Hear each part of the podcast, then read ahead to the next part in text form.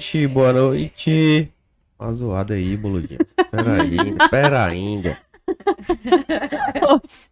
Boa noite, galera do Missão Emergência. Estamos aqui para mais um episódio, o nono episódio do podcast do Missão. Quem diria, né? Quem Chegamos diria que a gente longe. chegou até aqui? Chegamos, dobramos a meta, quase, né? Quase. Quase. Estamos aqui para mais um episódio do Missão, esse que é o nono, né? Vem muito mais por aí. E hoje a gente vai falar sobre um tema essencial na medicina de emergência, nos nossos plantões, nas nossas vidas, né? Na verdade, a principal habilidade né, do emergencista. Nós vamos falar um pouquinho sobre o manejo da via aérea, mas mais especificamente sobre a intubação na emergência. A gente vai começar bem do do zero. Você que nunca intubou na vida, né? Tiraremos suas dúvidas hoje aqui nesse episódio. E para abrilhantar esse episódio, nós temos aqui dois convidados ilustres. Segunda vez de um deles. É verdade, né? Só avisando que a partir do terceiro, né, você vira sócio honorário, ganha um boleto, né? Exclusivo. E pode pedir música. Pode pedir música. Então, nosso primeiro convidado é o Dr. Yuri Tavares. Dr. Yuri que é emergencista, também conhecido como o Príncipe.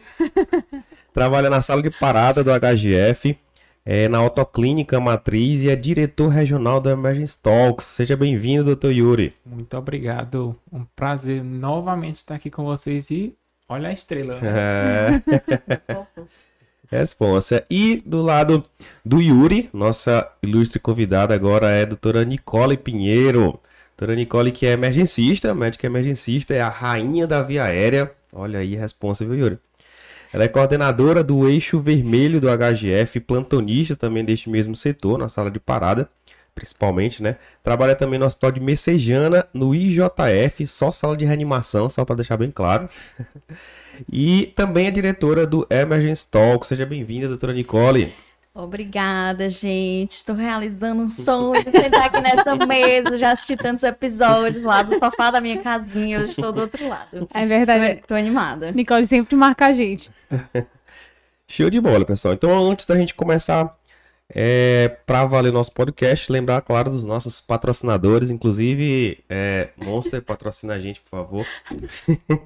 Está pedindo encarecidamente. É, ainda não é o nosso, mas vai ser, né? Mas agradecer aqui aos nossos patrocinadores oficiais, que é a Rebrame, a Revista Brasileira de Medicina de Emergência, o IEB, Instituto Emergência Brasil e o portal Emergência Já, são os nossos patrocinadores que ajudam aí a gente a botar para frente esse nosso projeto. Chique! E... e aqui do meu lado está ela, doutora Thaís Leão. Diga oi, Boa noite. tá fanha hoje? Tô um pouquinho fanha hoje. Não é Covid, não é H1N1, tá? Espero. H3N2. então vamos lá, pessoal. Então é o seguinte, a gente vai é, passar um pouquinho aqui por algumas etapas né, da, do processo da intubação orotraqueal. A gente recebe- recebeu algumas perguntas né, que a gente vai tentar responder aqui. E eu queria começar é, pelo começo. Na verdade, antes do começo. Né? Estamos falando de intubação, então eu queria falar um pouquinho sobre a indicação da intubação. Né? Cheguei naquele plantão, vários pacientes. E aí, como é que eu olho para aquele paciente e digo, rapaz, esse paciente ele precisa ser intubado? né? Ele tem indicação de intubação. Como é que, que parâmetros né, que eu utilizo? Como é a cabeça do emergencista para definir né, rapidamente quem precisa e quem não precisa ser intubado? Excelente, excelente pergunta. Porque- Não, eu vou, vou começar. Começa, vai. Eu Vai. passo a palavra para a rainha depois, calma. Não, é, eu gosto muito de começar a discutir intubação por esse item, que é o começo do começo, porque a gente acha que é uma coisa muito clara, né, na cabeça das pessoas, na verdade não é. Verdade. Porque as respostas que vêm é, ah, Glasgow abaixo de 8. É, ah, tá saturando A resposta é 60%. Parada. Mas é, não tem uma, uma definição, né? Nas pessoas que estão começando nesse mundo, fica às vezes muito óbvio, mas às vezes não tão óbvio. Então a gente tem algumas literaturas muito boas que conseguiram estipular passos para isso, né? Para a gente raciocinar as indicações formais de intubação. Inclusive, um dos que a gente mais usa é o WALS, né? E o WALS divide essas indicações em A, B e C. A seria a perviedade das, das vias aéreas, né? que gosta né, de um ABC. Adoro ABC, né? ABC, é, ABC ABC. para atendimento, ABC para então o ABC para alfabeto é maravilhoso. Esse a gente ainda lembra de cabeça, né? Não precisa forçar tanto. E então, letra A, se o paciente está com as vias aéreas pérvias, né, tá protegendo a via aérea, e aí se encaixaria, por exemplo, um Glasgow abaixo de 8 no paciente vítima de trauma, né? A maioria desses pacientes não está protegendo via aérea. Só antes de passar pro B, né? Essa proteção de via aérea, a gente até discutiu no episódio de trauma, né? Às vezes, a gente que convive muito com o interno, né? Que às vezes ainda não tem muito, não vê muito paciente grave, é, não fica muito claro o que é se proteger via aérea, né? Às vezes, enfim, vocês podem falar um pouquinho do que, que a gente vê no paciente que não tá protegendo via Acabou. aérea. Deixa eu O falar visual isso. mesmo. Agora já tá se coçando já aqui, Deixa eu falar isso é porque hoje, hoje eu tive esse paciente, né? Então, vou botar o caso já, certo? Tá. Estava é, na reanimação do Frotão, né, do IJF, nossa referência de trauma, e chegou um paciente com história de que tinha sido é, atacado por um boi. Oi? E foi, Oi? e o boi é, arremessou ele pra longe, ele bateu a cabeça Tá. e chegou com um TCE. E vinha é, rebaixado, teve, teve perda de consciência na cena, um episódio de vômito e veio sonolento ao longo do transporte. Né? E aí chegou ali com o seu Glasgow 11, certo? Uhum. É, e aí eu, com os internos, coloquei pra, pra eles perguntarem, aí vamos lá, né? Organizar aqui no ar, o que, que eu tenho que ver? Proteção de via aérea. Vocês acham que esse paciente protege via aérea? Aí a interna tava comigo, não, porque ele tá rebaixado. Eu, tá, mas é isso que a gente olha, só o nível de consciência. E aí, na verdade, a gente tem que ver e nem sempre isso tem relação. Às vezes você tem paciente com um Glasgow menor do que 8 que protege via aérea e paciente com Glasgow maior do que 8 que não protege. Né? O que, que a gente olha? É, primeiro, o paciente está falando. Se o paciente consegue articular palavras e falar, então, ok. Né? Isso é um bom é, parâmetro para você dizer que ele protege via aérea.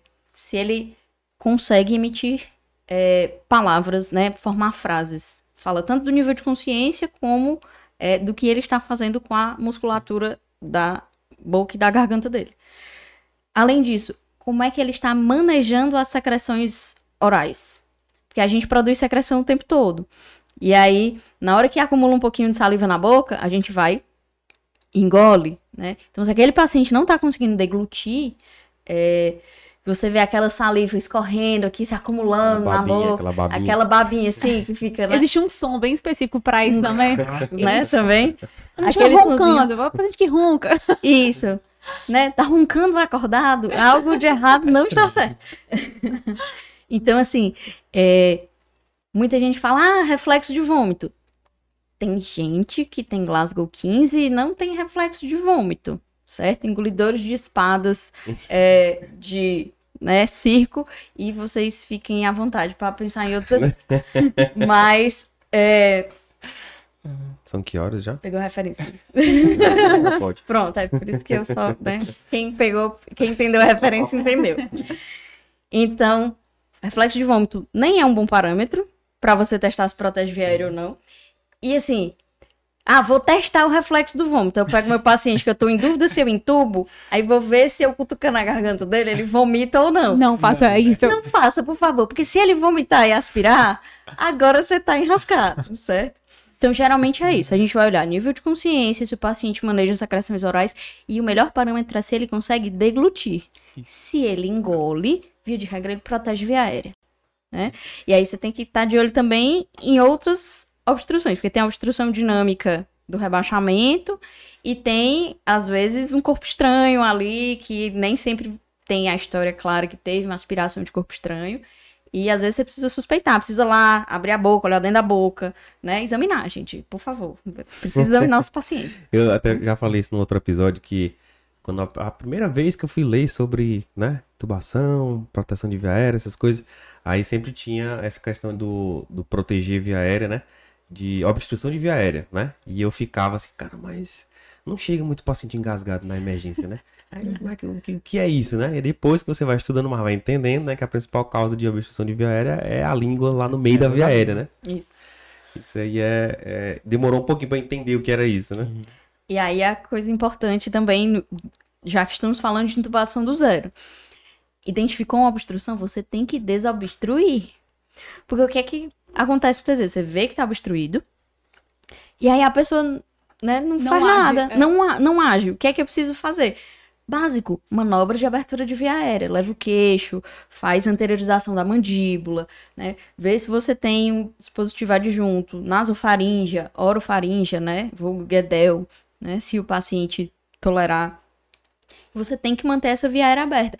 Tudo o que vem depois disso só vai ser efetivo se você tiver com a via aérea aberta. Não adianta nada eu botar 180% de FO2 no rosto do paciente se o pescoço dele tá assim, tá dobrado. Não vai passar pro pulmão, né? Então isso é uma, uma noção importantíssima. Quando você vai ventilar, isso é fundamental. Né? Muita gente não consegue ventilar na BVM por causa disso, porque não abre adequadamente a via aérea. Então, do zero, a primeira coisa é essa. Abra a via aérea, por favor. É, é você, tipo, dar ar, mas não, não dá o caminho pro ar É. passar, né? Exatamente, Aí não- exatamente. Não adianta, né? E nessa hora a gente já pode aspirar, né? O paciente que tá, Isso. enfim. Aspirador rígido, de preferência, né? Ele existe, não é só lenda. E dá pra você. Existe em outros lugares do hospital, né? A gente sempre faz essa problematização. Ah, tem coisa que só tem em outros setores do hospital e na emergência não tem. Por que será? Né? Fica aí o questionamento. Fica a dica. Esse foi o A, então. O A, isso. O B seria ventilação oxigenação, né? Se eu tenho um comprometimento de alguma delas duas. Ou as duas, pode acontecer também, né? Temos aí o Covid, que mudou algumas coisas também, né? Nosso raciocínio do, da hipóxia. Ah, a gente tubava todo mundo com, sei lá, 85% tubo, no- 90% tubo. Uma mudança Aí- de paradigma muito rápida, né? Primeiro gigante. entuba todo mundo, depois não, não entuba todo mundo. Exato. E o C é, seria principalmente o curso clínico desfavorável, que aí a gente volta lá na discussão do Glasgow. Às vezes eu tenho que entubar um Glasgow 14 que a gente sabe que daqui a pouco vai afundar, né? Como é que eu vou... Aí entra aquela polêmica, né? Ah, doutor, você vai entubar? Ah, O paciente tá consciente, orientado, conversando, você vai entubar? O Saturando paciente está 100%. saturando, Saturando, maravilhoso. Por que você vai ensinar um paciente que está saturando 98%? Famoso. Quem nunca passou por Quem isso, nunca? né? É justamente porque ele ainda está saturando 100%, é que nós vamos agir agora, né? Essa é a minha chance. Exatamente. E aí, do mesmo jeito que a gente pode entubar um Glasgow 14, às vezes a gente não entuba um Glasgow menor do que 8 se a causa for reversível, né? Exato. Exatamente. Então entra aí hipoglicemia, algumas intoxicações que você consegue reverter, é, cetocitose diabética, né? Estado hiperosmolar que você também consegue é, resolver rápido. Cefalopatia hepática, que você consegue reverter, que às vezes a gente não lembra, mas é um tratamento relativamente simples e muitas vezes você reverte em, em poucos minutos ali um, um, um rebaixamento. né? Então, pra gente é, resumir essa parte da indicação, pessoal, é, então ficou o ABC, né? Então, só pra gente dar um, um exemplo do A, seria, por exemplo, um paciente com Glasgow 6, um provável AVC hemorrágico, né, com a clínica de AVC hemorrágico, e chega roncando alto, por exemplo. É, ou nem precisa, nem precisa ser tão alto, né? Já, já roncando é seria um exemplo do A, correto? Sim. É, o paciente do B, que é a parte é, respiratória, seria, por exemplo, um paciente que está taquipneico, che- seja lá qual for a causa, respiratória de 34, saturando 90% com máscara reservatória a 100% e já usando musculatura acessória. E aí depende da causa, né? Seria o B. E o C, que seria a previsão de curso clínico desfavorável, não é o C de, de cardiovascular, né? É, o C de previsão de curso clínico desfavorável seria, por exemplo, o paciente, por exemplo, idoso, séptico, que chega com acidose metabólica grave, por exemplo, bicarbonato de 4, PCA2 de 10, e aí provavelmente ele não vai melhorar tão rápido né, nos próximos minutos, então acaba se optando por, por garantir essa via aérea. Ou então, como a gente viu no episódio 7, né? Uma PAF cervical, a paciente ainda estava saturando muito bem, porém a chance de dar errado é muito alta. E uma vez dando errado, pra você sair, tipo, fechou a via aérea. Velho, não vai passar nem buge mais. Então, aproveita que a viária tá aberta agora. Se ela não fechar, beleza, tira o tubo depois. Se ela fechar, o tubo já tá lá. E você garante que o seu paciente vai continuar vivo. Show de bola, pessoal. Então, a gente indicou a intubação, né? Indicamos, entrei no plantão, já sei quem é que eu vou intubar, quem é que, que, que eu não vou intubar, que também é importante dessa vez. Sim.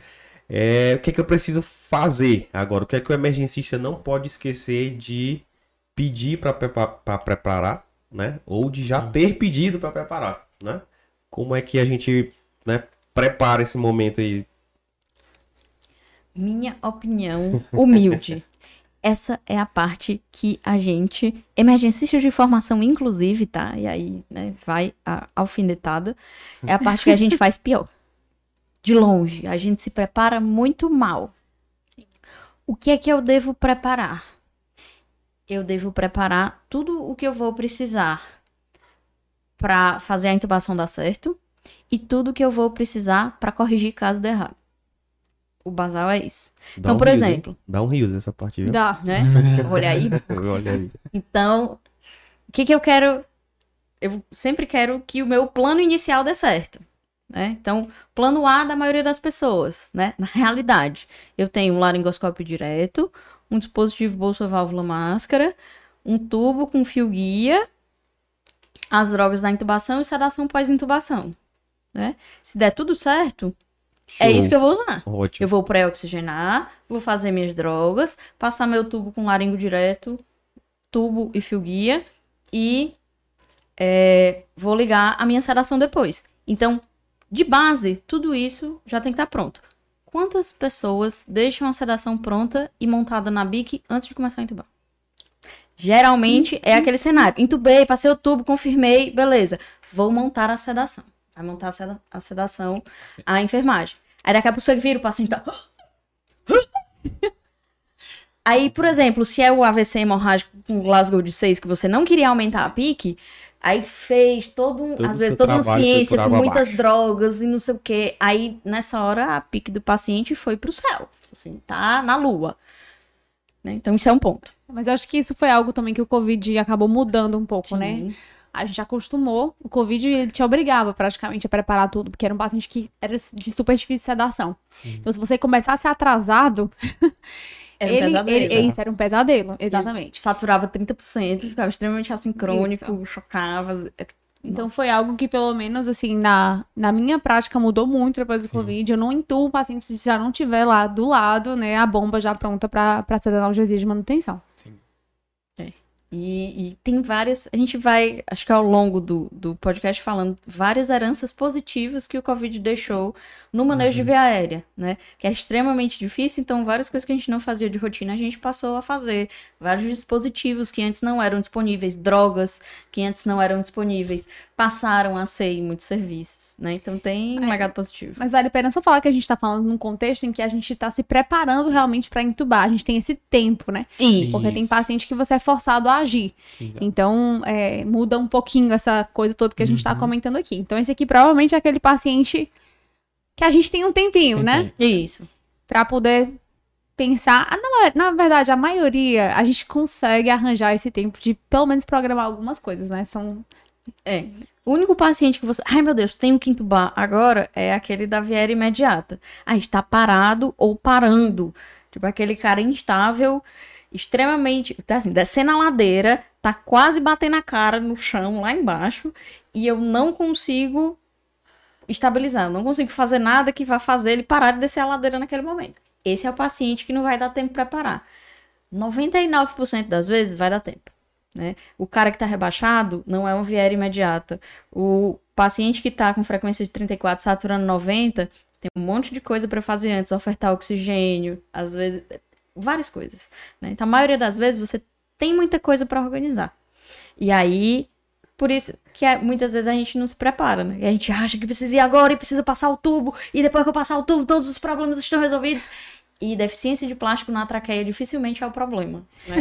O manejo do paciente aí. Outro rios. Olha só. É lindo. É, faz highlights, vai anota aí.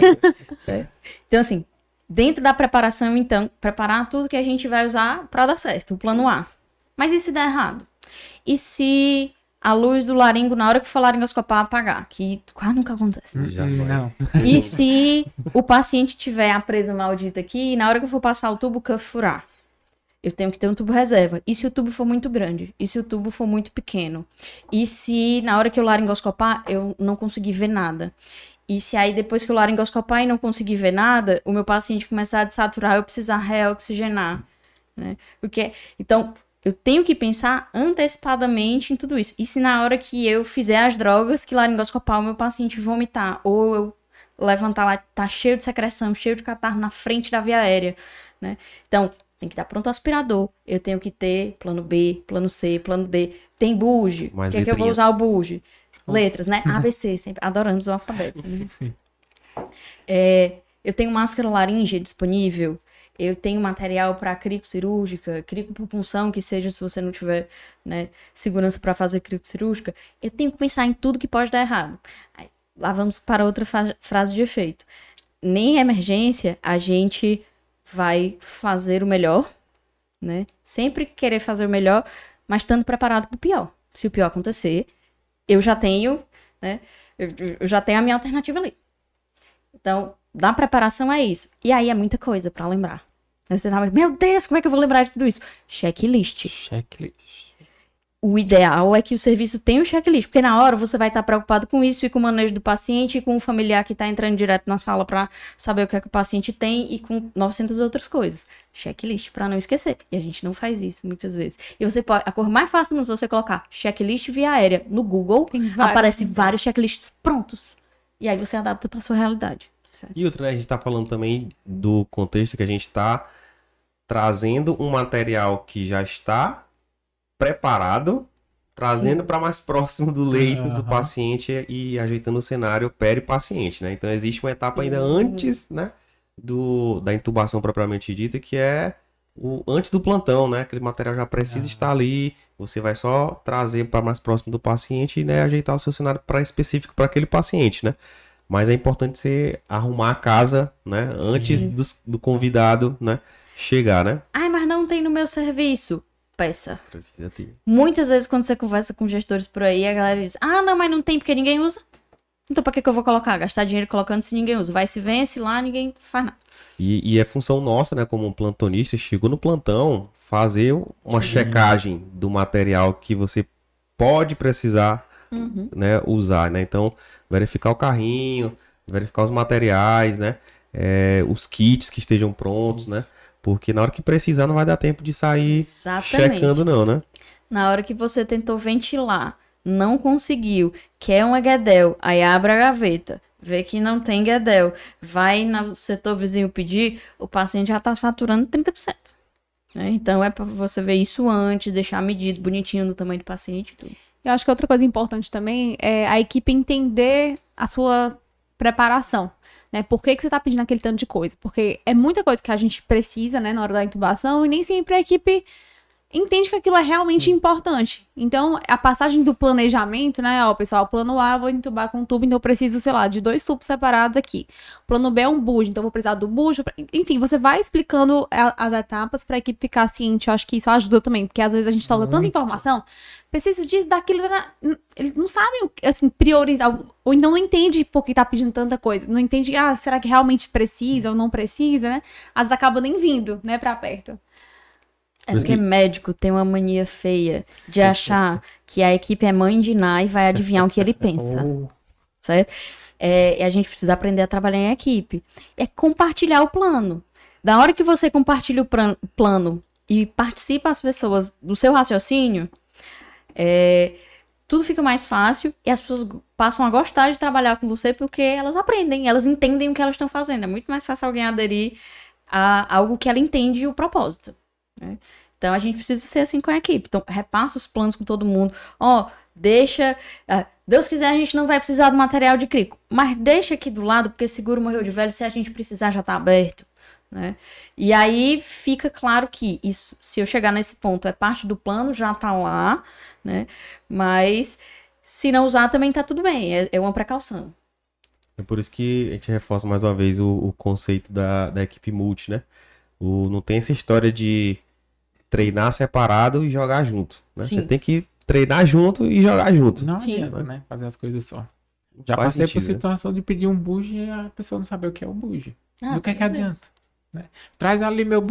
Ai, o que é isso? Na hora que precisa.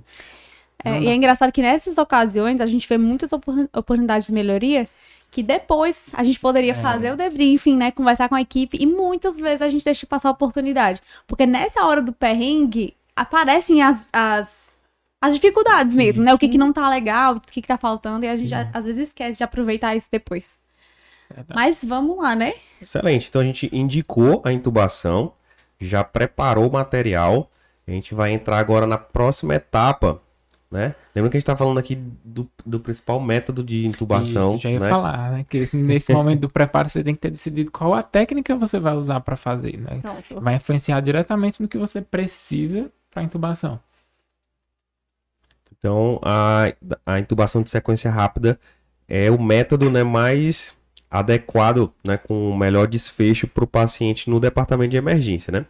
E aí, quer falar? Mas eu acho que vale a pena comentar rapidinho das outras, né? Não, Sim. não só de sequência rápida vivemos no departamento de emergência. Exatamente, exatamente. Realmente a nossa queridinha, né? Não é só por ser a mais conhecida, a gente tem artigos, N artigos aí provando que essa é realmente a melhor, a mais segura, a mais fácil, né, de ser aprendida. Mas existem outras que a gente também adora fazer. né? Intubação, existe a intubação acordada, entre aspas, né? Não se assustem quem ainda não lida muito com esse termo. A gente não vai entubar ninguém com dor e ninguém achando ruim, não, tá? A gente sabe É, não é. analgesiar Segura os bem. braços dele, que eu vou passar o Amarra aí, amarra aí. Não é assim. E fica Vai. acordado. Segura a cabeça, segura a cabeça pra ele fechar a boca. Abra a boca. Pra Não, quem não estiver é assim, entrando tá? agora, gente. É, a experiência do A gente paciente. tá brincando, pessoal. A gente adora analgesiar, viu? Sério, a gente adora analgesiar, por isso que a gente chama ketamina. É, tem a sequência prolongada, né? Também, que é excelente, é uma das técnicas que ajudam muito naquela pré-oxigenação difícil, né? Que a gente precisa dar uma sedada, uma sedada pelo menos superficial para que o paciente aceite a pré-oxigenação, né? É outro método também. Quer falar de mais algum outro? Eu acho que só pra quem não tá familiarizado com esses termos, vale a pena a gente definir, né? Então, quando a gente fala sequência rápida de intubação, é, em que consiste essa técnica? É um tripé, certo? Para eu fazer sequência rápida de intubação, eu preciso é, fazer uma pré-oxigenação sem é, ventilar ativamente meu paciente, né? Porque qual é a preocupação aqui? Via de regra, os, pacientes que a gente intuba na emergência, eles podem estar de estômago cheio, pode ter comido uma feijoada ali na esquina agora, passou mal, engasgou com um pedaço de carne, chegou para você entubar e, e é isso aí, né? Não, senhor, eu sei que o senhor está em insuficiência respiratória, mas vamos esperar três horas de jejum. Não dá, tá? É, Calma, senhor. então, para paciente potencial estômago cheio, é que essa técnica foi pensada. Então, por isso que idealmente você não vai ventilar, você não vai pegar o dispositivo bolsa válvula máscara e apertar na cara do paciente. Mas para isso ele precisa ter drive. Né? Então, uma das condições para você fazer sequência rápida de intubação, o paciente precisa respirar espontaneamente. Ah, eu quero fazer sequência rápida só coloco a fonte de oxigênio e meu paciente está com frequência respiratória de quatro incursões por minuto, fofo não vai rolar. Você vai ter que ventilar esse paciente. Né? Às vezes o pessoal bloqueia, não, mas não pode ventilar. E o paciente saturando 70% com respiração superficial. Aí Vide- você vai precisar dessa Covid, né? situação. É, Vide Covid. vide Covid, Não mais pode ventilar, né? Deixa ele parar, mas não pode. Calma. Então, idealmente, a gente não faz ventilação ativa, a gente oferece o oxigênio, né? E o drive respiratório do paciente é que vai tratar de botar esse oxigênio para dentro. Ponto número um é isso, da sequência rápida. Ponto número dois, eu uso um indutor potente, né? É, indutor da inconsciência, um sedativo. E ponto número três, eu faço um bloqueador neuromuscular. Porque bloqueador neuromuscular, nesse contexto, aumenta a taxa de sucesso de primeira passagem. A gente deve conversar disso aí mais adiante, porque isso é importante, tá? Então, sequência rápida de intuba- de intubação são essas três coisas. Se eu não pré-oxigênio, não é sequência rápida. Se eu não uso indutor potente, não é sequência rápida. Se eu não uso bloqueador neuromuscular, não é sequência rápida. Né? Às vezes tem paciente que vai ter contraindicação, mas é esse tripé. sequência prolongada de intubação. Qual é a diferença? Aí, qual é o paciente protótipo para sequência prolongada? É aquele que eu tento pré-oxigenar e ele não deixa.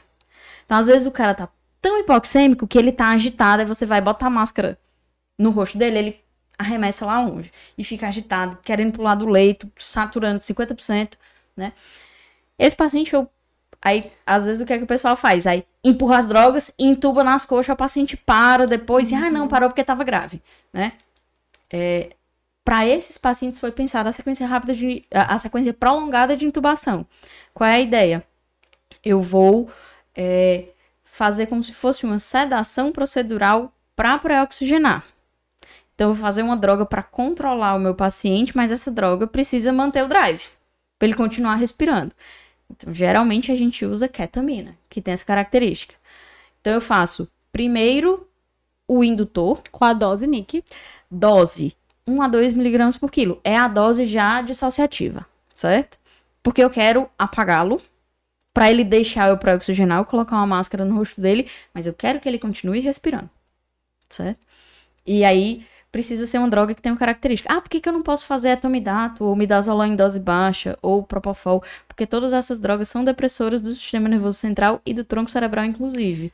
Elas em doses para apagar o paciente, elas podem colocar em risco a respiração dele. Aí não adianta nada ele é, parar de respirar. Nesse momento eu não Ah, quero. Então, por exemplo, eu tô no interior, não tem ketamina lá no meu serviço. Eu não posso fazer prolongada. Aí, ótima pergunta. Aí o que é que você vai precisar entender? Eu posso tentar ir titulando até chegar, por exemplo, o Propofol eu consigo titular bem até chegar naquele ponto em que ele apague e eu consiga é, é, só pré-oxigenar mantendo o drive. Posso tentar, mas eu tenho que estar preparado para precisar ventilar esse paciente depois, certo? Então não é o ideal. É. Não é o ideal. Eu acho Tá. que pra quem não tem, não tem muita experiência realmente Sim. em usar esse tipo de droga, é um pouco complicado, porque a gente sabe que Sim. a depender até da velocidade de infusão, o paciente pode afundar. Se o paciente estiver chocado, né? Ele vai afundar também. Então, assim, existem repercussões que às vezes podem ser Sim. complicadas. Mesmo com a queta, isso pode acontecer, né? Se você infundir queta em bolos, pode fazer apneia. Mesmo a ketamina que em É, tese... Inclusive, uma dúvida que é, é, o pessoal sempre faz, né? Inclusive, hoje fizeram. É, como que diluir a queta? Por exemplo, tu vai fazer a prolongada. Como que tu puxa a queta na seringa? Pronto. Eu geralmente deixo uma diluição de 10 miligramas por ml. Ela é 50 miligramas por ml, tem ampola de 2 ml e ampola de 10. Então, geralmente, vai dar, em média, 100 miligramas por paciente de 70 quilos. Eu geralmente diluo 2 para 8. E aí, se eu vou fazer uma sedação procedural para pré-oxigenar, eu não preciso fazer a queta em bolos. Eu posso ir titulando. Às vezes, paciente chocado, paciente idoso, a gente vê que dissocia com bem menos de 1 Bem miligrama por quilo. Bem menos mesmo. Então eu posso ir fazendo aos poucos, titulando, até o paciente chegar no nível que eu quero. Certo. Né? E aí eu faço lento. Tem, tem nela, se você pegar o frasquinho de cat, tem slow infusion, é para infundir lento mesmo. Não é para você fazer, é, é, principalmente com esse objetivo, com bolos lento, eh, com bolos rápido, né? Aí, muito bem. Sedei, aí pré-oxigenei e depois eu bloqueio em tubo. Porque a queta dura aí seus 15 minutos. Então, via de regra, vai dar tempo de você usar só uma dose. Às vezes você precisa dar uma repicada, né? Mas sedação prolongada. eh, sedação prolongada, desculpa. Sequência prolongada de intubação, a diferença é essa. Em vez de pré-oxigenação, indutor, bloqueador, eu faço indutor, que preserva o drive. Aí eu pré-oxigeno, agora que o meu paciente deixa, e depois eu bloqueio em tubo. Né? E a intubação acordado, você pode fazer só com anestesia e analgesia tópica, né? Às vezes é um paciente que por algum motivo eu não quero que ele faça apneia, né?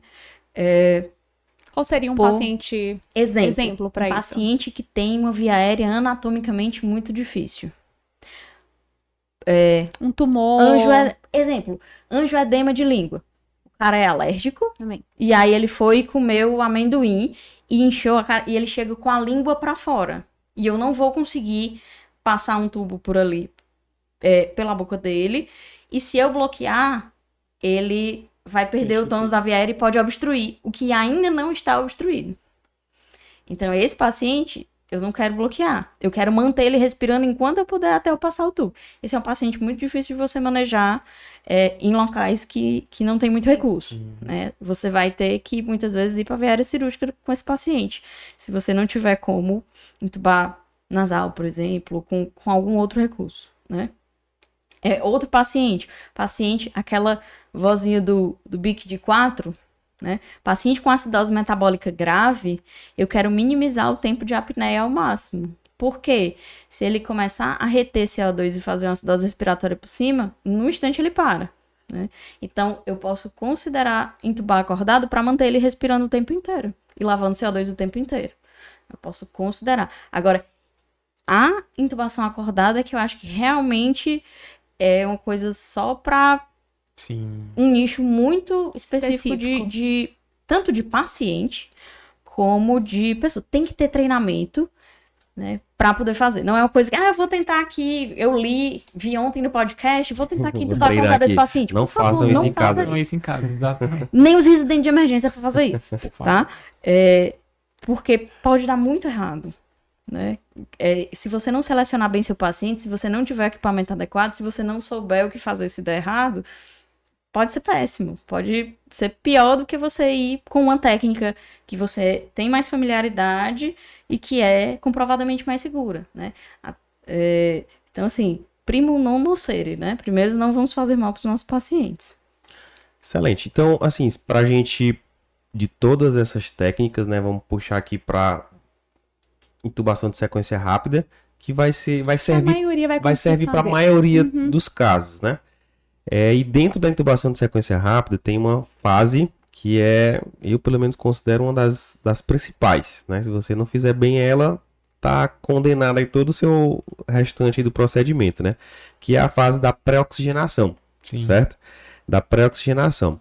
Então, é, vamos imaginar aqui que a gente tem um paciente que vai ser entubado por uma daquelas indicações lá que a gente viu e ele satura bem, né? Que estratégias a gente vai poder pré-oxigenar esse paciente, né? E logo depois tem um outro paciente que não satura bem. Você já está ali ofertando oxigênio, ele não satura bem. Que estratégias a gente poderia fazer para melhorar nessa pré-oxigenação desse paciente e a gente conseguir né, tocar essa intubação, né? Aí vem a aquela pergunta: o que é que você tem para ofertar oxigênio? Porque tem várias opções, mas será que você tem todas elas, né? O basicão, assim. É, Pra o que é que eu começar. acho importante? Para começar, para começar você precisa entender o que é, qual é o seu objetivo pré-oxigenando, Boa, excelente. certo? Pré-oxigenar não é querer fazer o paciente saturar 100%. Às vezes tem paciente que já está saturando 100% em ambiente, e mesmo assim você vai pré-oxigenar. Mas por que ele já está saturando tão bem, né? Porque o objetivo da pré-oxigenação não é subir a saturação, é desnitrogenar o pulmão. Eu quero transformar, né? Respiramos 21% de oxigênio, 70 e tantos por cento de nitrogênio e essa hora eu não tô fazendo mais conta.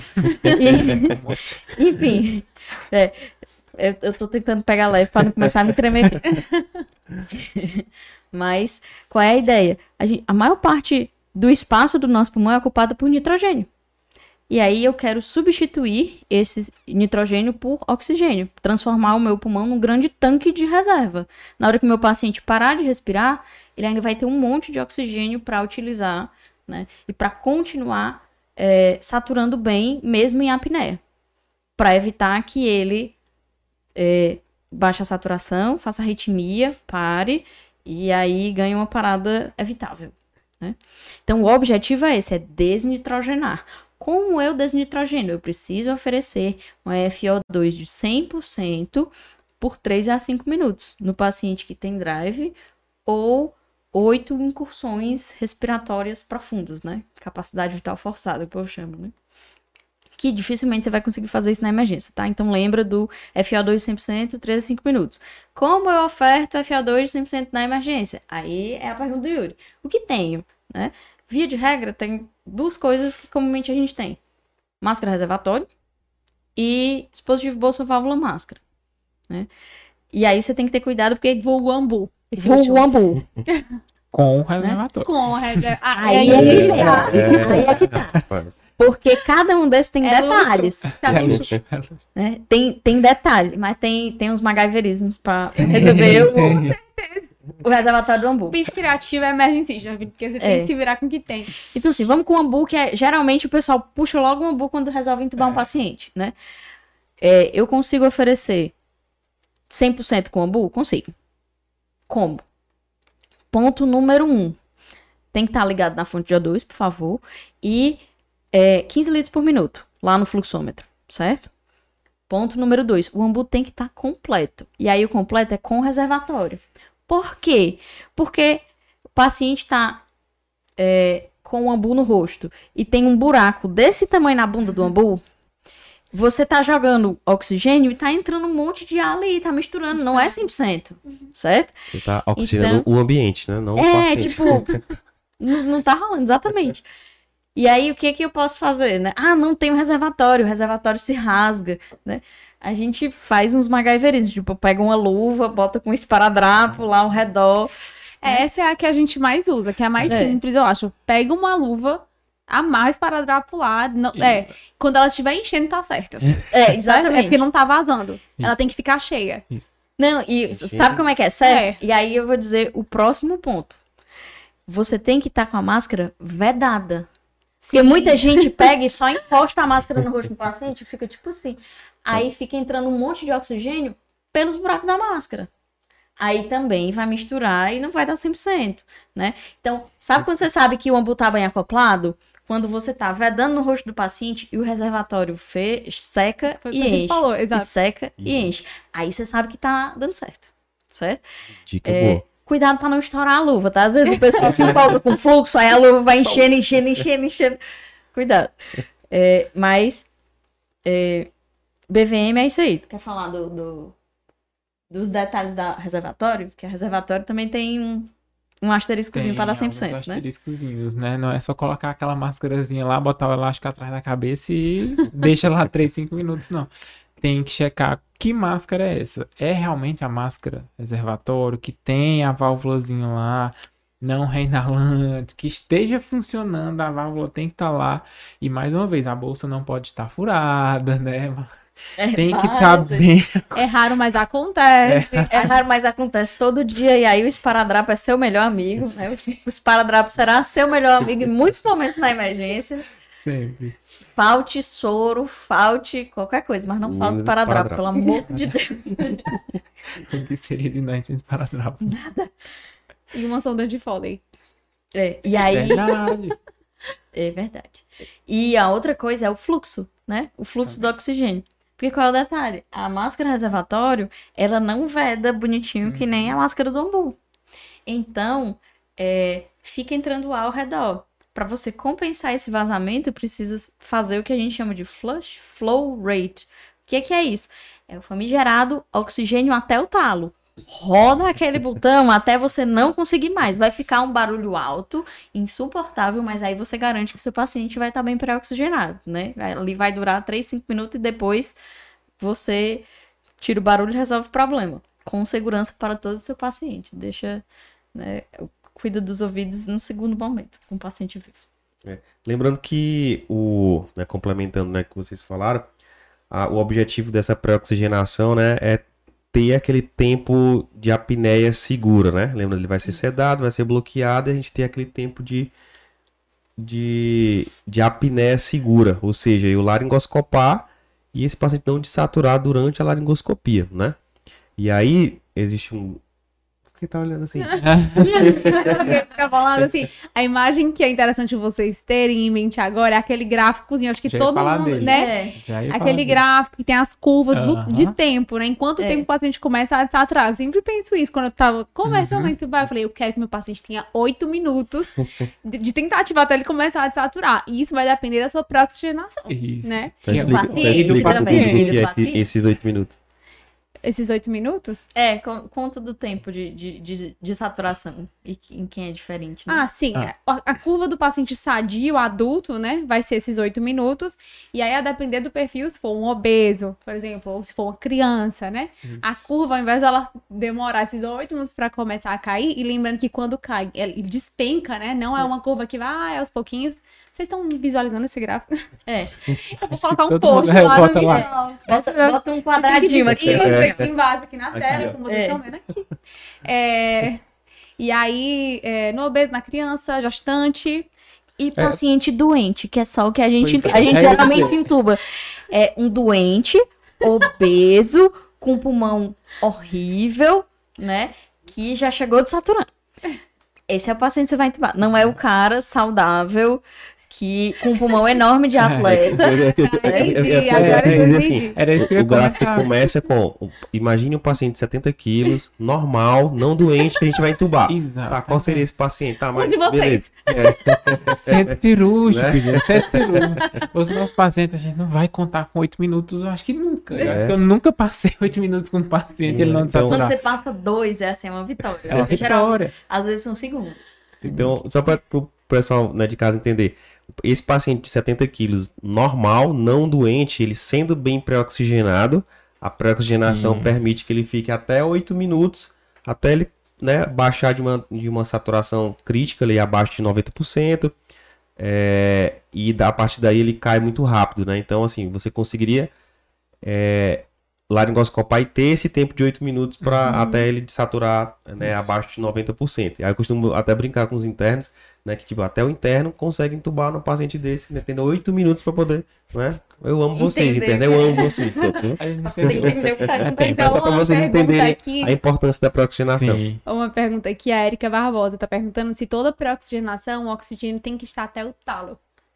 Pronto. O oxigênio só precisa estar até o talo, via de regra, se você for usar a máscara com o reservatório. Que aí eu tenho que compensar o vazamento da máscara.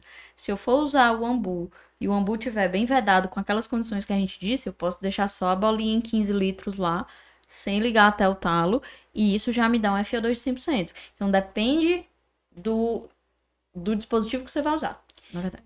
A gente pode comentar agora das dificuldades da, de acoplar Sim. o ambu, por Por exemplo. favor. Sim. Porque é bem frequente a gente tubar é, idosos, né, por exemplo, Não. que ou não tem dentição, né, ou são muito magrinhos e o ar fica escapando, por exemplo, pela bochecha. Uhum. Uma dica até, né, é, interno gosta logo de, ah, tem, tem Dentadura. dentadura, puxa logo, não puxe, Colega- deixa lá, porque ajuda, isso, ajuda a manter a, a O arcabouço. o arcabouço, né. É, se vocês quiserem falar de outras Muita barba, Dificuldades. né? Muita barba. Acho que eu nunca tive essa experiência de muita barba pra, a, a ponto de não acoplar, ma- mas um possível Pode acontecer. A moda dos lenhadores barbudos Isso. aí, né? Tal hora vai chegar no seu plantão alguém barbudo e não vai dar tempo, às vezes, de você fazer a Mas barba, né? Aí tem algumas sugestões. Joel. Já Vocês não conseguem ver ele desse ângulo, mas a gente posta foto com ele às vezes. Como que a gente faria pra pré-oxigenar Joel? Pronto, então. Se você não tiver tempo pra acabar com a, o cultivo da barba dele, né? Ceifar esse né, bem, que é quase um bem, né? A barba, os cabos, você não pode nem triscar. É, então, o que, que você pode fazer? Um, uma sugestão é passar plástico filme, filme PVC, assim, na barba. Por favor, faça um buraco para o nariz e a boca. Importante, importante fazer um buraco no nariz e a boca. Mas aí você coloca a, a, Nossa, o é plástico salvar o paciente, pessoal? É. e não asfixiá-lo. É. E aí você coloca o plástico e ele vai meio que vedar ali e você consegue acoplar bem a máscara. A outra coisa que você pode fazer é passar lubrificante à base de água para meio que preencher aqueles espaços, mas aí fica uma melequeira muito doida no rosto do paciente, certo? Aí eu então é pergunto, bem quem complicado. tem isso filme na sua sala de parada? É o tipo da coisa que a Cadê? gente pensando que pode acontecer, a gente tem que preparar nossas salas, entendeu? É uma besteira. É uma besteira. mas- exato. Né? Mas nem sempre você. Às vezes você pega né, aquela pessoa que sempre vem com a marmitinha. É. Geralmente tem lá dentro. Deixa eu ver aí. Deixa eu descobrir um dos teus potes. Pode ser, é uma, é uma dica. Beleza, então a gente falou de falta de dente, excesso de barba. Falta de dente tem uma coisa importante, além disso, né? Então, assim, mantém os dentes, você pode colocar é, gaze, né, na bochechinha do seu paciente, deixar ele tipo Kiko, assim. Cuidado pra a gaze não escorregar e virar um corpo estranho e ficar no meio do bochecha, espaço. Aí não dá certo, é aqui do lado na bochecha. E a outra coisa que você pode fazer é everter o lábio inferior. O que, que é isso? Normalmente a gente coloca a máscara, o ângulo, o ápice da máscara na ponte nasal e a base da máscara no queixo. E aí fica o vozinho sem dente, fica aquele buraco aqui no meio. Então você pode everter o lábio inferior e a base da máscara, em vez de ir no queixo, ela vai na gengiva inferior, tipo dentro da boca. Aí você consegue acoplar é, adequadamente, consegue ventilar. É uma dica. Eu, eu já peguei um paciente com, com a Bianca, inclusive R2 de Uhum. emergência Já passou por aqui. lá no frotão. E essa paciente, esse paciente específico, a gente só conseguiu ventilar depois dessa manobra. A gente tentou várias outras coisas, trocou de máscara, máscara com cuff, não funcionava. Foi só na hora que a gente everteu o lábio e encaixou dessa maneira que parou de ter vazamento e a gente conseguiu ventilar. Muito bom. Agora, normalmente o paciente, pra permitir isso aí, que deve ser um pouco desconfortável, Uhum. né? Aquele paciente tá um pouco mais largado, É, ou então mais ele já está um pouquinho isso. mais sedado, né? Assim, você já fez uma Sim, sim, sim. prolongada. Isso. Pessoal, E existe alguma meta para essa fase da pré-oxigenação? Tipo assim, vou pré-oxigenar até quando, né? Quando que, opa, posso entubar esse paciente? A ideia é 3 a 5 minutos, né? Mas nem sempre você vai conseguir chegar na na oxigenação isso, ideal né? no, 100, no, no 100% de saturação e depois disso 3 a 5 minutos. né? Então, é a melhor pré-oxigenação que você conseguir por esse tempo mínimo aí. 3 minutinhos.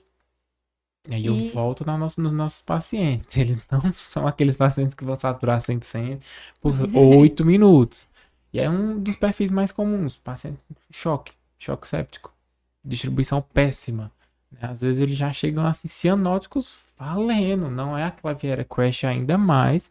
É aquele paciente que dá tempo de você pré-oxigenar e eles não chegam nos 90%, nos 100%. Tá, aí qual é o corte pra considerar não tá dando certo?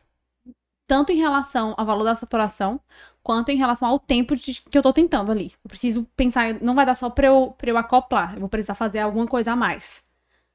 É, então assim, para você estar dentro da faixa de apneia segura, o ideal é você começar com uma saturação, pelo menos, para você ter alguns segundos ali, pelo menos de 94 para frente, Certo. sabe? Então, assim, você vai saber que você tem menos tempo do que se Exato. você tivesse com 100%, mas ainda é um tempo que eu consigo laringoscopar, passar o tubo e tudo. Eu vou ter que ficar de olho na saturação porque vai cair mais rápido, mas dá certo. Baixou disso, aí o ideal já é você procurar um outro método mais avançado para tentar otimizar essa pré-oxigenação. Né? Do que você, ah, não, tá saturando 90%, é o melhor que a gente conseguiu, vai. né? A gente sabe que tem outras alternativas Uhum. com dispositivos que a gente tem disponíveis que podem é, é, ajudar a resolver um paciente com pré-oxigenação difícil. Então esse entra o segundo caso que tu perguntou, né? Um que tá Isso. saturando ok e o outro que não tá. Isso. Então acho que a gente pode falar um pouquinho o que, que vocês fariam, né? E aí? O que, é que a gente tem? Qual é o segundo caso? Só repete aí pra mim. É um paciente que não tá saturando, não, não conseguiu chegar nessa meta Só aí isso, né? com os dispositivos que a gente falou até agora aqui de máscara reservatório Que é que a gente ou tem? ambu. A famigerada VNI, né? Cadê a VNI? Será que ela só serve para dermagudo? Não. Ela também entra aqui na pré-oxigenação, né? Inclusive excelente. Por quê? Porque ela me dá uma PIP. Só ela me dá PIP? Não, a gente acabou de falar do ambu. E eu acho que pouca gente conhece uma Que eu ia alguma falar. válvulazinha que tem Exatamente. lá. Cara, essa válvula, pouca gente entende. Às vezes tá Aham. lá tentando, inclusive, ventilar e não vai direito e não, ninguém mexe na válvula, né? Vocês podem explicar pra que, Tá. que ela serve, o que que, o que, que ela faz pro paciente? Pronto. Existe uma válvula que chama válvula de PIP, que você acopla no ambu. Tem alguns modelos de ambu que eles já vêm com espaço para acoplar, tem outros que você precisa de um adaptador.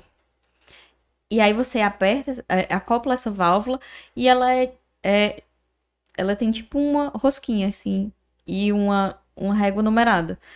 Então você vai rosqueando até o valor de PIP que você quer. Ela tem tipo 5, 10, 15, 20. Aí eu rosqueio até 10. Ela vai me dar 10 de PIP, se eu mantiver vedado, certo? E aí você consegue que o seu ambu dê PIP e consiga é, muitas vezes melhorar a saturação daquele paciente que não estava melhorando antes, porque agora ele tem uma pressão positiva no final da expiração para ajudar a recrutar pulmão, para ajudar a recrutar o alvéolo.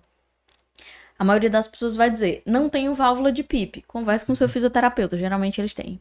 E aí, mas aí você precisa de um ambu que acople, ou de um adaptador. Né? É barato, geralmente gira em torno de 50 reais aí na, na, na internet o adaptador né? e a válvula de PIP. Mas nem todo canto vai ter. Aí a VNI, ah, mas eu não tenho máquina de VNI. Todo ventilador tem função VNI. Então você pode, inclusive, usar o ventilador que você já vai colocar o paciente depois que ele entubar. E aí dá a PIP, e aí você garante um FO2 de 100%, que às vezes no fluxômetro a gente fica meio em dúvida, será que tá 100% ou não, né? E aí você pode usar o próprio ventilador que você vai entubar e depois só alterar o outro. Então aí já é uma manobra de.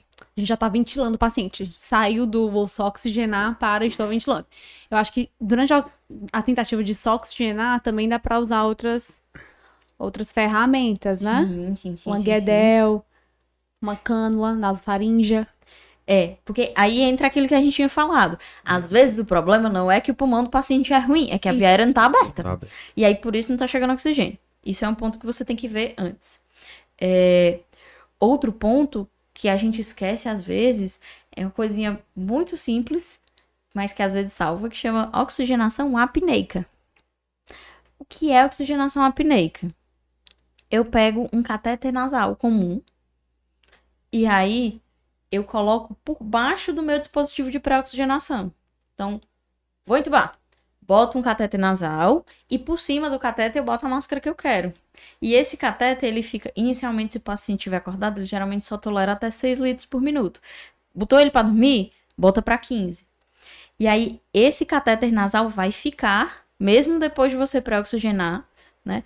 Pré-oxigenei, induzi, bloqueei tira a máscara do rosto do paciente e deixa o catéter lá, soprando é, oxigênio na via aérea do paciente. Isso vai lhe ajudar também a manter uma saturação, especialmente nos obesos, né? Com, por mais tempo do que se você não tivesse o catéter. Ele fica lá dando um oxigênio adicional. É uma coisa super simples que dá para fazer em todo lugar e que muitas vezes a gente esquece, né? E não gera risco para o paciente, via de regra. Só tem que ter um, um, ponto de oxigênio a mais. Você tem que só organizar lá, mas normalmente dá pra fazer em todo canto. Dá. Sabe o que, é que dá pra fazer, assim? Que Botar é na bala, né? Pegar a bala. É. A, a, bala de transporte, bota ela lá Sim. do lado. Né? Porque é um fluxo baixo, é por pouco tempo, então você não vai secar a bala com isso. Né? E todo, geralmente todo serviço de saúde tem uma balinha de transporte lá, pequenininha, né? Show. Então, resumidamente, essa fase da pré-oxigenação, a mensagem é: ofereça oxigênio para esse paciente para ter aquele reservatório e ter um, um tempo de apneia segura para ele, né? É... Vamos para a próxima fase, Bora. certo? Próxima fase que eu quero falar aqui é sobre uma fase, não vou dizer que ela substituiu, mas talvez ela esteja, o pré-tratamento está dentro dessa fase agora, quando indicado, né? que é a parte da otimização perintubação, né? um dos P's que, que foi trocado. E aí eu pergunto é, o que que nessa fase da otimização perintubação, o que que de fato o emergencista vai otimizar? Falar, ah, otimizar, mas otimizar o que exatamente? Né? O que, que a gente tem que estar atento para a gente corrigir né? antes de partir para a intubação propriamente dita? É, nesse ponto, a gente tem duas coisas principais que a gente quer evitar durante a intubação ou peri-intubação. Hipóxia, a gente acabou de falar, com a pré-oxigenação otimizada, e agora hipotensão, que é uma coisa assim, infelizmente comum ainda no. Na, eu intubei e os pacientes, o paciente chocou. Será que foi só pelo tubo? Né? E é uma das coisas comuns, infelizmente, que ainda acontece. Por quê? Porque a gente não pré. No, no caso, não otimizou esse paciente direito. Então, nesse caso, é a hemodinâmica que fala mais alto. Então aqui a gente vai focar na hemodinâmica desse paciente. Lembrar de tudo. Em é, choque index. Eu gosto muito, inclusive é uma coisa que eu estou começando a implementar nas minhas intubações, fazer um poucos antes. Uhum. Ele me dá muita resposta, muita. Principalmente uma coisa que eu não estou vendo naquele momento. Importantíssimo.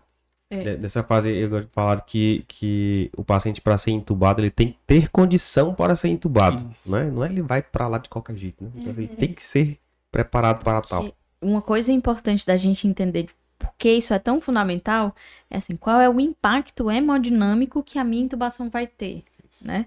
Quando eu intubo, primeiro, as drogas que eu faço, os sedativos, a maioria deles tem algum efeito cardiodepressor, algum efeito vasodilatador, faz mais hipotensão. Além disso aí, eu vou ventilar o meu paciente com pressão positiva, diminui o retorno venoso e pode piorar a hipotensão também, né? É, então, eu preciso fazer o melhor que eu posso para subir essa pressão antes. E aí, para eu, sa- pra eu saber como otimizar, como resolver o choque, eu preciso entender o que está acontecendo.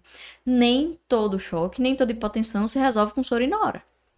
Por exemplo, se o meu paciente está hipotenso e está chocado por um pneumotórax hipertensivo, sorinora não vai resolver.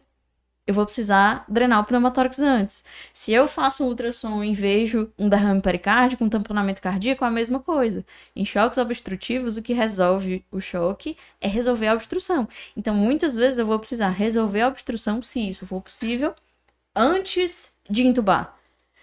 Às vezes o paciente perde a indicação de intubação depois que você faz isso. Já recebi algumas vezes. Paciente, Exato. ah, chegou insuficiência respiratória, não sei o que, era uma sepse. E aí depois a gente fez ultrassom e foi ver, na verdade era um tamponamento. e levaram pra sala de reanimação pra intubar. Aí a gente foi, fez a pericardicentese, resolveu o choque, resolveu a insuficiência respiratória, o cara ficou bem, saiu do oxigênio e tudo. Então, o ponto é esse.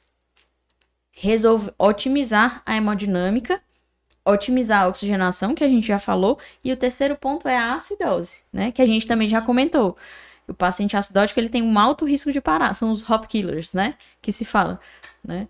É, as três principais causas de parada para intubação, né? Esse paciente acidótico, hipoxêmico, hipotenso, se você for intubar desse jeito, desavisadamente, ele tem uma chance grande de parar e não é porque ele estava muito grave, é porque você falhou em otimizar. Que é até um ponto importante pro, pro debriefing depois, né? Sim. Se você entubou o paciente, quer saber se você fez tudo direitinho, né? Fica ali 10 minutinhos do lado dele, Uhum. né? Uhum. E se tiver certeza. alguma repercussão hemodinâmica ou alguma parada, né? Provavelmente teve alguma coisa a ver com a intubação, né? É, é engraçado que quando a gente se forma, né, a gente tem muito na cabeça que o sucesso da intubação é você conseguir colocar o tubo no canto certo, né? Ah, não intubei no esôfago. Quando, na verdade, o sucesso Uhum. da intubação envolve muito mais coisa. É justamente esse pós-intubação, né? Qual foi a complicação que o paciente teve, ele conseguiu passar ileso, né? Eu consegui ter um objetivo, é, cumprir o objetivo que eu queria para aquele paciente, né? Então, envolve muito mais coisa, como vocês estão tão vendo aqui. A gente não chegou nem pegou no tubo ainda. É, já, já tá fazendo.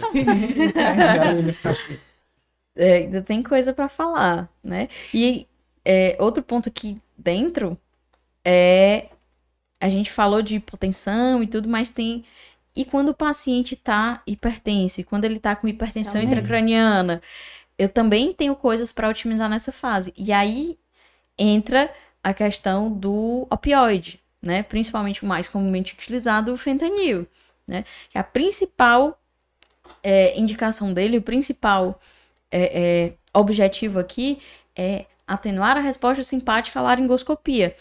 Ele faz parte dessa fase de otimização quando eu tenho necessidade de, de fazer uso dele. Porque o que é que muita gente faz? Ah, não, eu preciso de analgesia. Aí é, coloca ele junto com o indutor e bloqueador neuromuscular. Faz tipo assim, ah, vou entubar. Aí faz fentanil, etomidato, succinilcolina.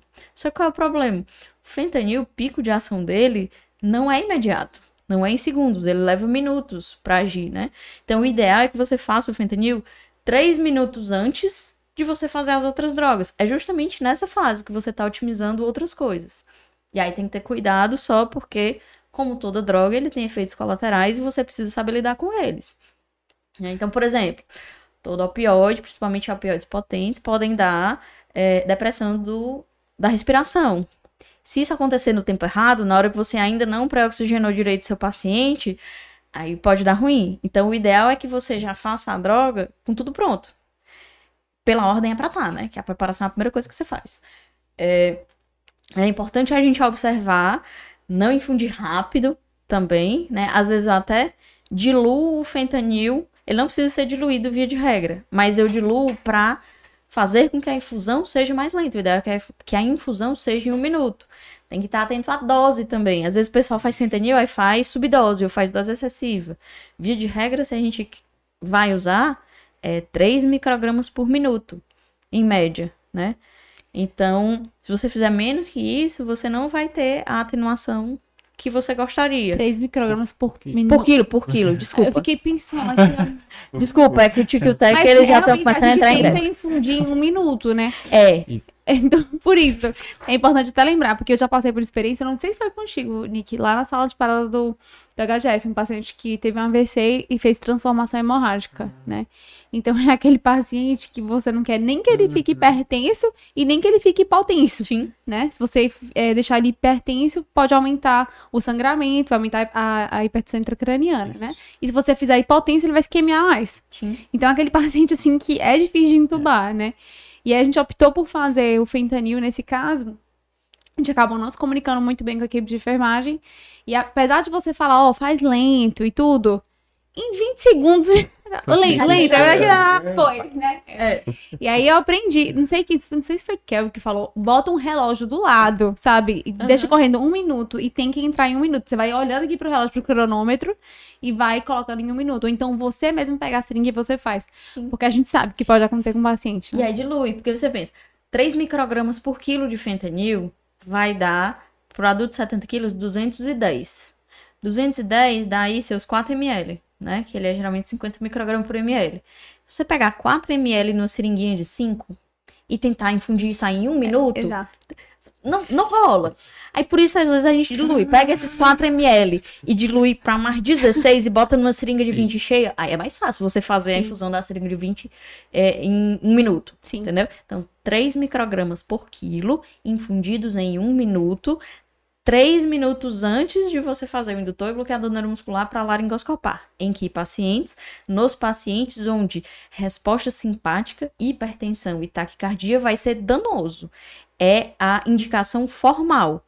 Vai ter paciente que eu quero que ele mantenha a resposta simpática. Exemplo no paciente chocado.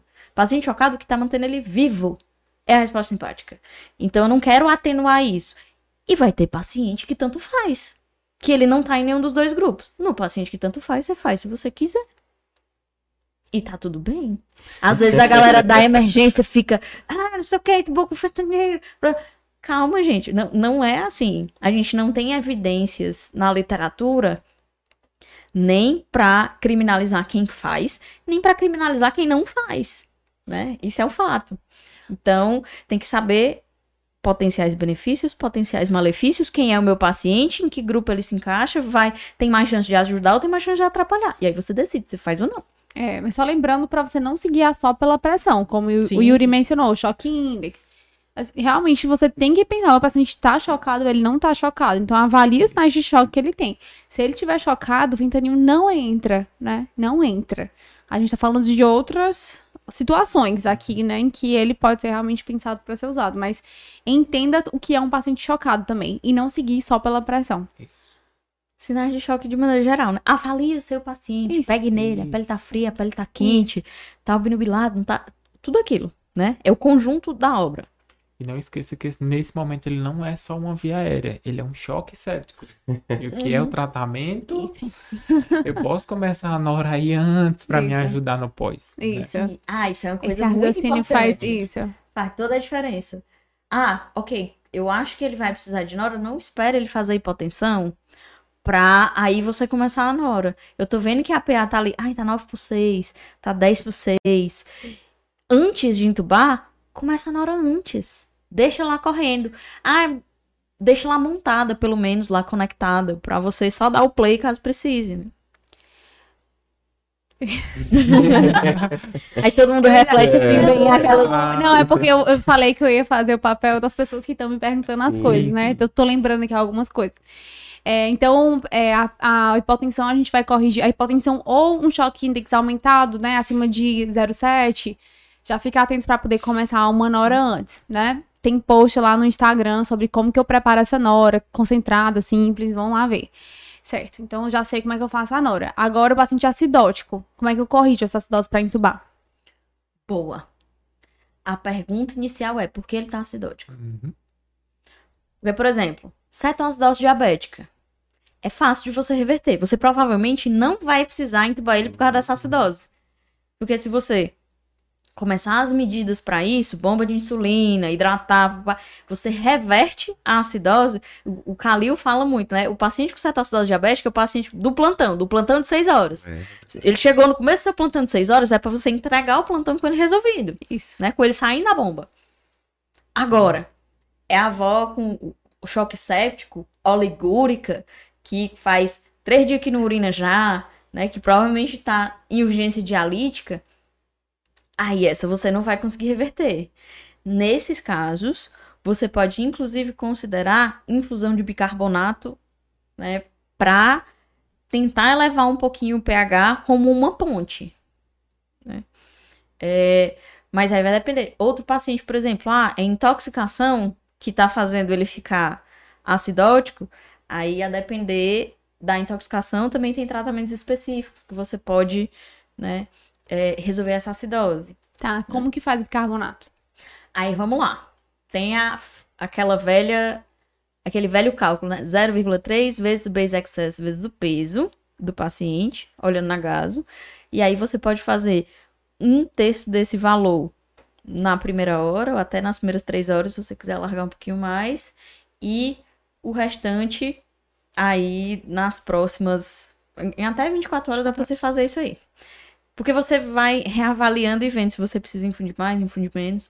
Mas nesse momento inicial, ah, vou entubar agora, tá com bico de 4. E eu quero fazer é, o bicarbonato, eu- 0,3 vezes o base excess vezes o peso. E aí eu pego um terço desse resultado e faço agora. Puro, né? Pra, ou eu já deixo a infusão para correr até uma hora, ou se o paciente tá muito acidótico, eu acho que ele vai parar. Às vezes a gente faz até em bolos mesmo. Né? Porque a ideia é só corrigir e dar uma segurada no pH para ele não parar quando entra a apneia. É. Porque às vezes ele pode ter um componente tanto metabólico como respiratório. O paciente que já tá fadigado. Ele já tá com acidose respiratória grave. Se ele tiver com acidose metabólica junto, quando você, quando ele entrar em apneia, vai piorar a acidose. Então, se você conseguir pelo menos compensar um pouco Uhum. essa acidose metabólica, já ajuda. Porém, é, o paciente pode piorar com bicarbonato? Aí é o que você tem que pensar. Detalhe. Vamos lembrar Sim. do ensino médio. Aquela aula, Ai, daquela sua equação. professora. É equação de Henderson-Hasselbalch. Caramba, tu Né? lembrou do nome. É. Então, o que que acontece aí? Lembra, você tem H+, com bicarbonato, que junta em ácido carbônico e dissocia em é, água e CO2. Se eu jogo mais bicarbonato, eu vou deslocar o equilíbrio para a produção de CO2. E aí eu só consigo efetivamente mudar o pH se eu consigo tirar o CO2 aqui do lado. Senão eu vou adicionando bicarbonato e armazenando o CO2. Né? Então eu preciso que o meu paciente ventile adequadamente para o meu bicarbonato conseguir tamponar direitinho. Aí o que, que eu posso pensar? Né? Esse é um paciente que é interessante eu não só pré-oxigenar, mas eu pré-ventilar. Então eu, eu quero ventilar antes, às vezes eu bloqueio e eu não deixo ele fazer a apneia. Eu fico ventilando ele durante o período que o bloqueador está funcionando, para justamente evitar que ele acumule muito CO2, para continuar lavando, né?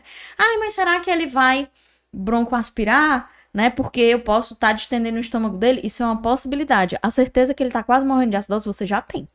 Então você vai lidar primeiro com, que, com o concreto Uhum. né? E aí você várias vezes a gente vai ver isso. Você vai pesar o risco-benefício e ver o que é que vai matar meu paciente mais rápido. Eu vou aqui. Uhum. Se a coisa é só uma possibilidade que talvez aconteça e tem outra coisa matando o paciente agora, você tem que resolver o que tá matando agora. Uhum. É, às vezes que eu fiz bicarbonato, a gente é, acabou fazendo já com tudo, tudo no ponto. Aquele paciente que tá bem grave realmente, né? Que eu sei que eu vou ter que respirar por ele. Eu vou ter que exalar esse CO2 por ele, que vai ser produzido depois que eu Isso. infundir o bicarbonato, né? Então já era realmente bem próximo ali da intubação. Às vezes não, um paciente que, tá, que não tá tão grave assim, você consegue, durante a, a preparação, que às vezes, sim, gente, pode levar horas a preparação pra Sim. intubar, né? Intubação Muita gente- sequência rápida, de rápida. Isso, É, é, é rápido, só só, na hora né? de, Só as fu- drogas. de infundir as drogas apenas. Mas antes, a gente às vezes leva horas pra intubar um paciente, né? E às vezes é criticado até pela equipe que não entende muito bem. Então, às vezes você espera a bolsa de sangue vir, Uhum. você espera, enfim, né? Então, é, existe o, o papel do bicarbonato nesse paciente que a gente sabe que ele vai conseguir ele mesmo Uhum. exalar, né? Mas tem aquele caso que é pere, realmente pere passagem de tubo, né? Que, enfim. E aí eu vou antecipar um pouquinho, porque esse paciente é fundamental você se preocupar com que parâmetros do ventilador você coloca. Que a pessoa faz essa ginástica todinha, aí me bota 12 de frequência respiratória com 300 de volume corrente e um fluxo de 30. Pera ainda. Não, Aí o paciente faz um volume minuto nos pés, faz uma acidose respiratória, aí depois, meia hora depois que parou, você vira, "Ei", que entubou, você vira, eita, tá parado, por que será? É. Né? Então você tem que mimetizar essa resposta fisiológica também no pós-intubação. Esse é um paciente que eu vou deixar um volume minuto mais alto, uma frequência mais alta. Eu posso, inclusive, sair um pouquinho dos 6 ml por quilo da ventilação protetora e ali para um 8, né? Porque o que é que eu quero? Eu quero manter esse paciente lavando. E agora que eu cedei e bloqueei e liguei a sedação contínua, é como você disse, quem tá respirando agora por ele sou eu. E eu tenho que estar ligado nisso. Porque às vezes ele para, não para na hora da intubação, para depois e o erro tá aí. Só Eu ainda acho que tem vou- que ter um episódio, desculpa, tem que ter um episódio de ventilação mecânica. Eu também Quem acho. acha aí, comenta. Também acho, também e eu, acho. E eu ainda vou antes do ventilador. Eu vou na hora que você passou o tubo. Primeiro que tem que ser uma pessoa que passe esse tubo rápido. Uhum. Não pode ser aquela pessoa que vai treinar agora a intubação, intubar esse paciente. Que E um, Então, internos, não, não se chateiem nessa hora. É, por favor. É, eu por sempre favor. falo no começo do do HGF, eu olho. Não se chateiem. Reanimação é um lugar para todo mundo fazer procedimento, é. Mas vai ter tubo que vai ter que ser do staff. Vai ter é, acesso que vai ter que ser do R3. Isso. Nosso conhecimento não pode vir às expensas da segurança do paciente. Exatamente. E esse paciente que eu já conheço a ventilação que ele está fazendo antes, eu já falo pro residente ou quem está entubando. Olha a frequência que ele está fazendo agora, que é o que ele está conseguindo compensar. O PCO2 que ele está fazendo é com essa frequência, então ele está fazendo 40 de frequência para fazer um PCO2 de 20 e conseguir um pH ok. Qual é a frequência que você vai colocar depois que entubar? Próximo a isso. É, pelo Tem menos. que ter cuidado só para não ser uma frequência muito alta, porque agora ele está respirando por um canudo. Isso, também tem. E aí, agora que ele tá respirando por um canudo, uma frequência de 40 nem sempre vai conseguir gerar o mesmo volume minuto do que Exato. antes, que ele tinha uma traqueia enorme, que era um cano de PVC. Isso é com ambu, viu, gente? Cuidado com isso. É antes de ligar no ventilador, É. pelo amor de Deus. É Então, velha, cuidado com, com isso aí. é aquela velha peraí que a história, né? gente já entubou. Ah. Aquela velha história do que o nosso organismo, né? Ele é, ele é assim, Deus é muito, muito in- inteligente, né? No sentido, nosso organismo ele consegue ou tenta pelo menos compensar as principais Isso. injúrias que ele sofre, né? Aí chega o ser humano, né? Vai lá e corta tudo que foi feito para compensar, né? Mas estamos aqui para não fazer mais isso. Pessoal, o plantão tá andando, certo? E agora a gente vai falar um pouquinho das drogas agora, certo? A gente não vai detalhar droga por droga, né? Porque isso tem em qualquer livro, a gente consegue ver, mas eu queria aqui que a gente falasse um pouco sobre perfis de paciente a ser entubado, síndromes né, de paciente, né? Que, Uhum. que, quais são, tipo assim, ah, vou entubar na escolha das drogas, acho que tem alguns perfis ali que né, a gente consegue encaixar em- em caixinhas, né? Uhum. Que perfis, que síndromes seriam essas que vocês poderiam falar? E nesse momento eu não queria fazer aquela pergunta, o que é que você tem, né? Eu queria que você me dissesse que tem os quatro. Tem É, que ter. Vamos falar o ideal, mas é importante também a gente tentar ajudar quem trabalha em, Sim. locais que não tem. O que é que pode ser feito, né? Começando, acho que pelo paciente hum, que não tem problemas hemodinâmicos. Vamos começar por ele, é mais fácil, né?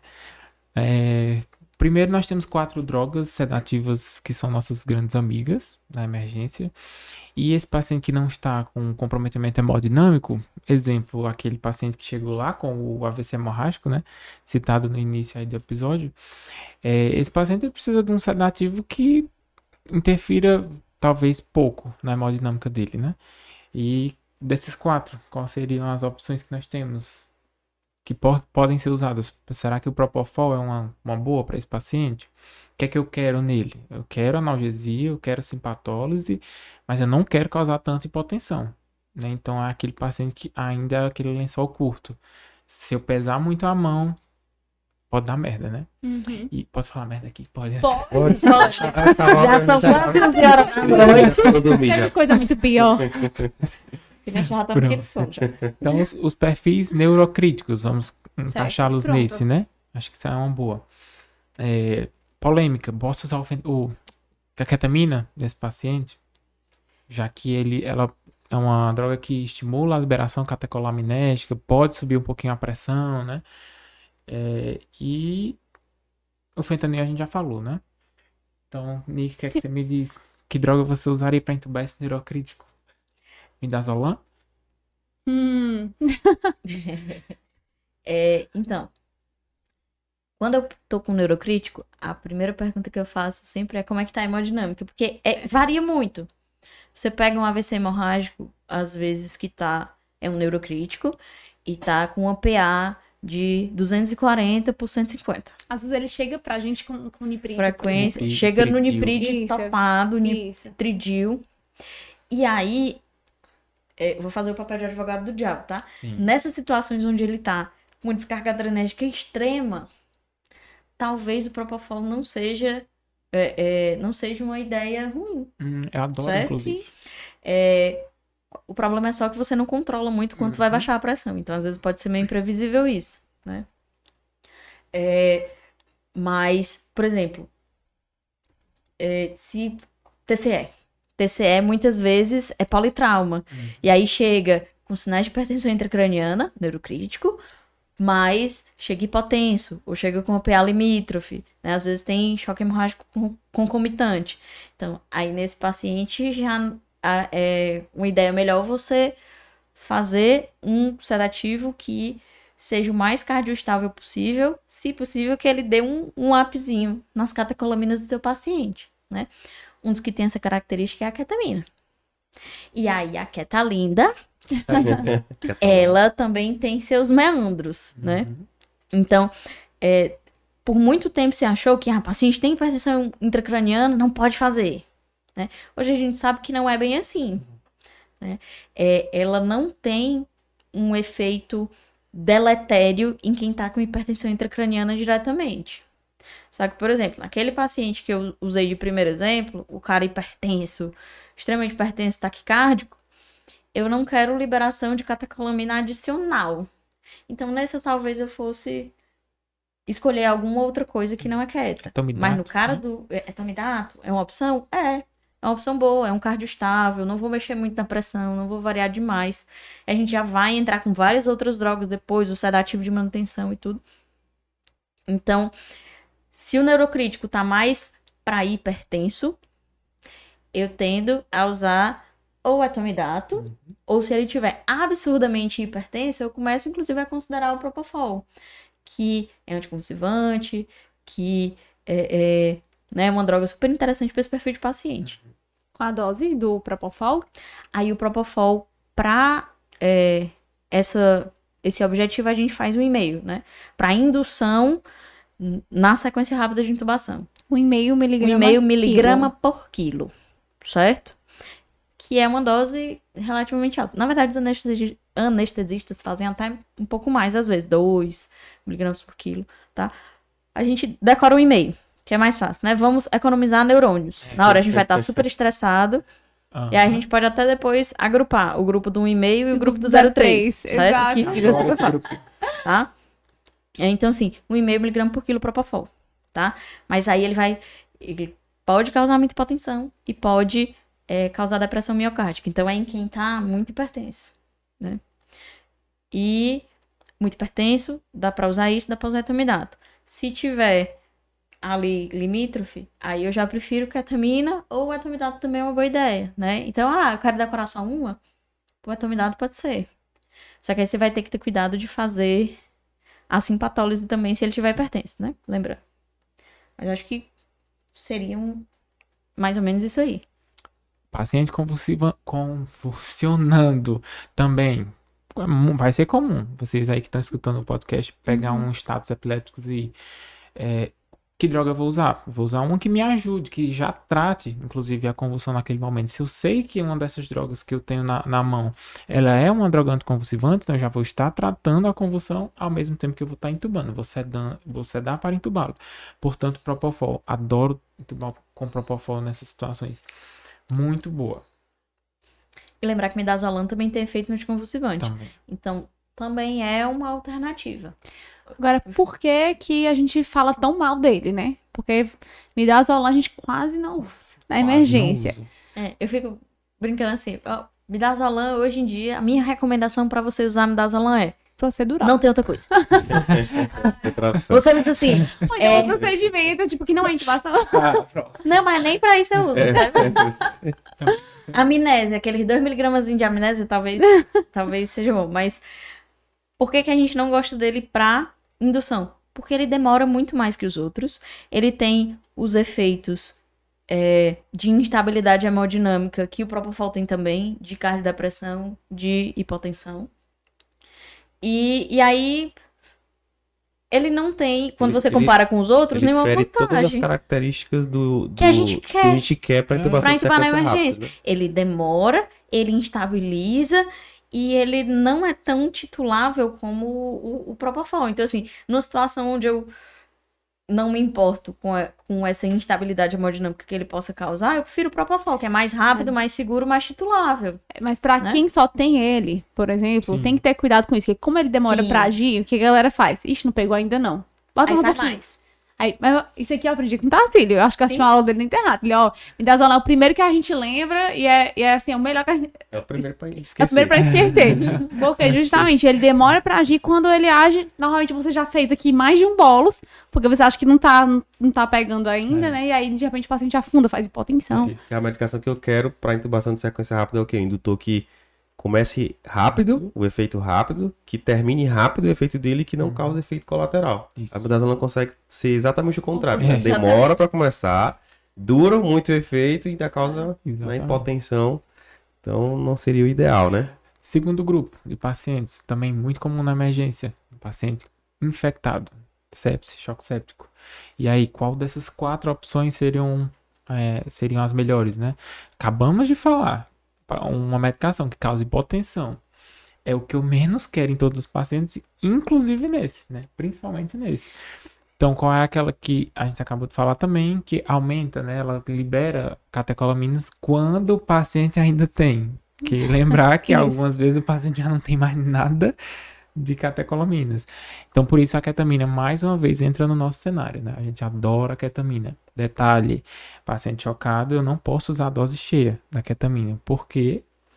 Porque eu não quero tirar o restinho de, de estímulo simpático que ele ainda tem. Então, eu vou ter que aproveitar aquilo ali para mantê-lo vivo. Por isso, a gente reduz a dose da ketamina é, para 0,75. Né? Também, inclusive, vale para idosos, né? Que a gente não tinha falado até então. É uma opção. Isso É, o Alves coloca, né? Se o paciente estiver chocado, você reduzir metade ou um terço da Isso, dose, né? isso. É, fa- é, é farmacologia isso, né? Farmacologia. Paciente chocado, a circulação periférica dele tá toda fechada. O- o- a circulação de sangue tá direcionada para os órgãos nobres, tá direcionada para o cérebro. Então, uma grande quantidade da droga que antes ia estar distribuída no resto do corpo vai estar toda focada lá. Eu não vou precisar de tantos miligramas assim para gerar uma concentração boa no, no sistema nervoso central, né? Então, eu consigo reduzir a dose e, e manter o efeito. Né? Manter o paciente sedado com dose menor. A gente acaba ficando mais com ketamina e etomidato nesses casos, né? Isso. Aí ketamina é do grupo do e-mail, Isso. etomidato do grupo do 03, tá? Pra 03. vocês lembrarem, Isso. certo? 3 miligramas por quilo é Um etomidato. paciente de 70 quilos Vai dar uma ampola. vai dar uma Mais ou bola. Mas, por favor, calculem. Porque aí você vai ver gente fazendo uma ampola pro paciente de 150 Exato. quilos. uma ampola de atomidato, aí não vai rolar. O cara, Uma dois ampola, por dois, é, assim. uma ampola de atomidato tem 20 miligramas, né? Isso. É 2 miligramas por ml, tem 10 ml na ampola, certo? Isso.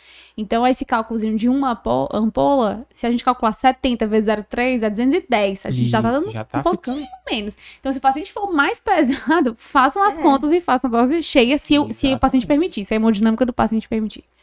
Isso. né? É, só, aí tem a polêmica que, ah, não pode fazer atomidato na sepse, certo? É, a única dose que a gente faz para intubar, não existe contraindicação formal. Não tem impacto no desfecho clínico fazer uma dose. A gente não faz infusão contínua, porque aí isso sim pode piorar a situação. Mas uma dose só dá para você fazer, tá? Então não é contraindicação formal, não. Então, excelente. Então a dica que fica aqui dos sedativos e bloqueadores é encaixem essas drogas nos perfis, né, nas síndromes de pacientes, né? Então, Isso. melhor do que aprender as drogas isoladas, né, é como combiná-las, né, para determinados perfis de paciente, né? Ok, a gente sedou, bloqueou, pra gente ir pra parte... Só que a gente Pode. acabou sem falar do bloqueador. Aí, Verdade. só pra Verdade. colocar assim. Inclusive, tem dúvida disso aqui. Ó, Tá. Então, só pra lembrar do bloqueadores, tem dois que a gente usa. É, succinilcolina é do grupo do 1,5, tá? 1,5 miligrama por quilo. É o que a gente tem mais comum. Problema. Tem algumas contraindicações, alguns pacientes que não pode usar. E aí a lista é grande. E aí a minha recomendação é, olhem depois, mas tem Vide contraindicações. página- é. certo? Vídeo página X, tá? É, rocurônio. Rocurônio, ele é, ele não tá nos grupos, ele é 1.2 miligrama por quilo. Qual é a vantagem do rocurônio? É, ele não tem as contraindicações da succinil, então você fica meio que despreocupado para fazer, né? Desvantagem do rocurônio, ele demora muito o efeito dele, ele fica 40 minutos o paciente bloqueado depois que você faz o rocurônio.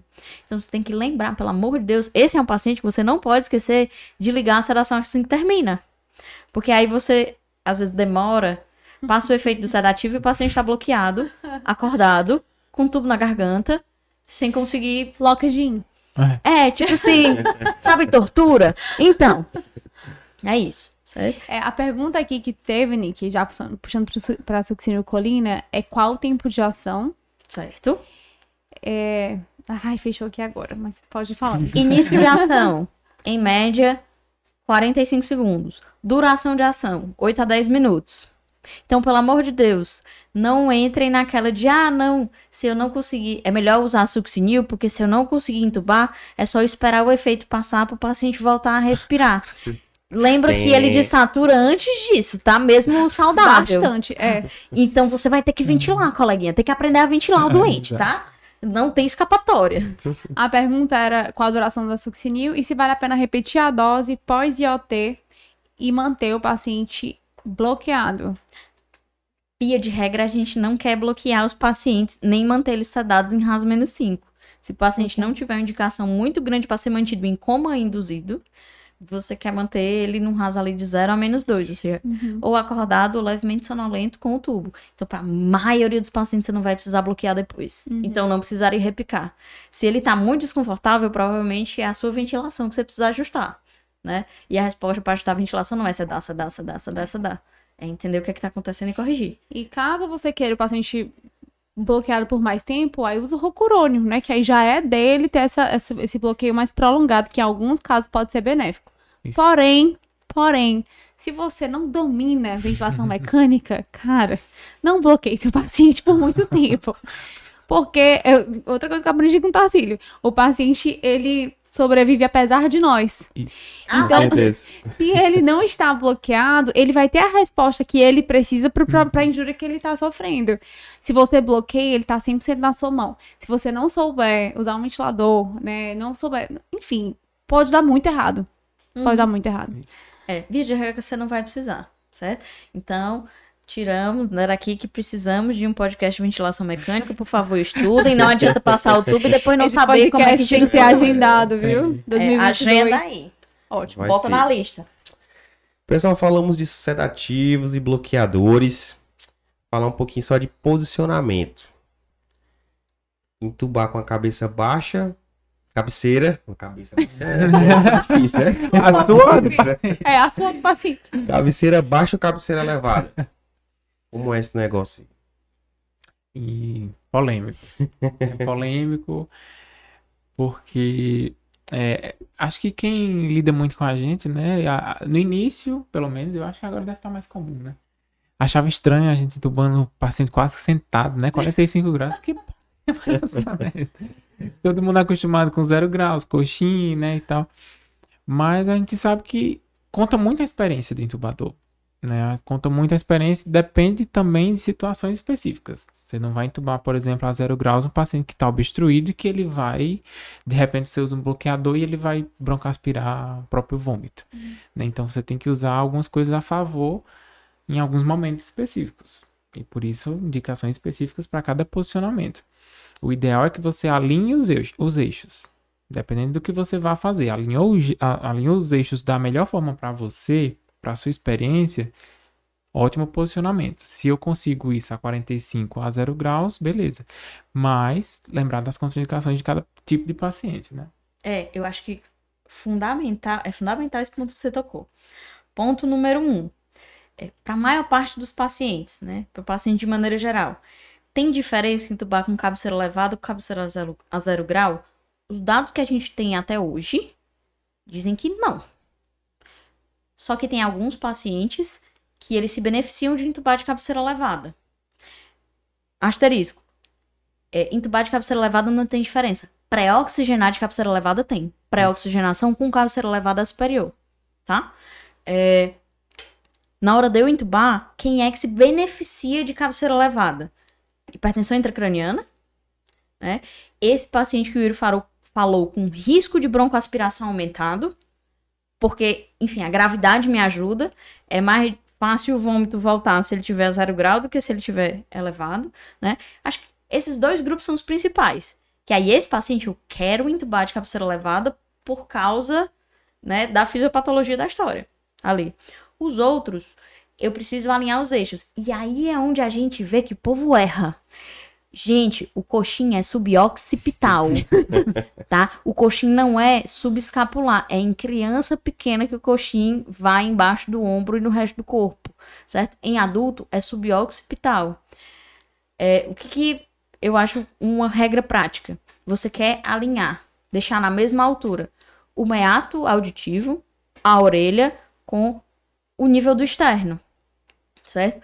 E o seu paciente com a cabeça paralela ao teto. Então eu quero fazer o que a gente chama de posição do cheirador. É, e tem alguns pacientes que eu não vou poder fazer nada disso. Exemplo, o cara do trauma que, que eu tenho suspeita de lesão cervical. Ele vai ser mais difícil, porque eu não vou poder alinhar. Né? Aí esse paciente eu já tenho que ir preparado para dificuldade. Mas, em suma, é, eu acho que é o fundamental de posicionamento é isso aí. Aí lembrar que a depender do paciente pode ser necessário só um soro, por exemplo, né? Que a gente Uhum. coloca embaixo é, da, da região occipital, ou às vezes são vários, né? Vários É, lençóis. É uma lençóis. pilha de lençol pra você poder alinhar, depender. Paciente obeso é muito lençol.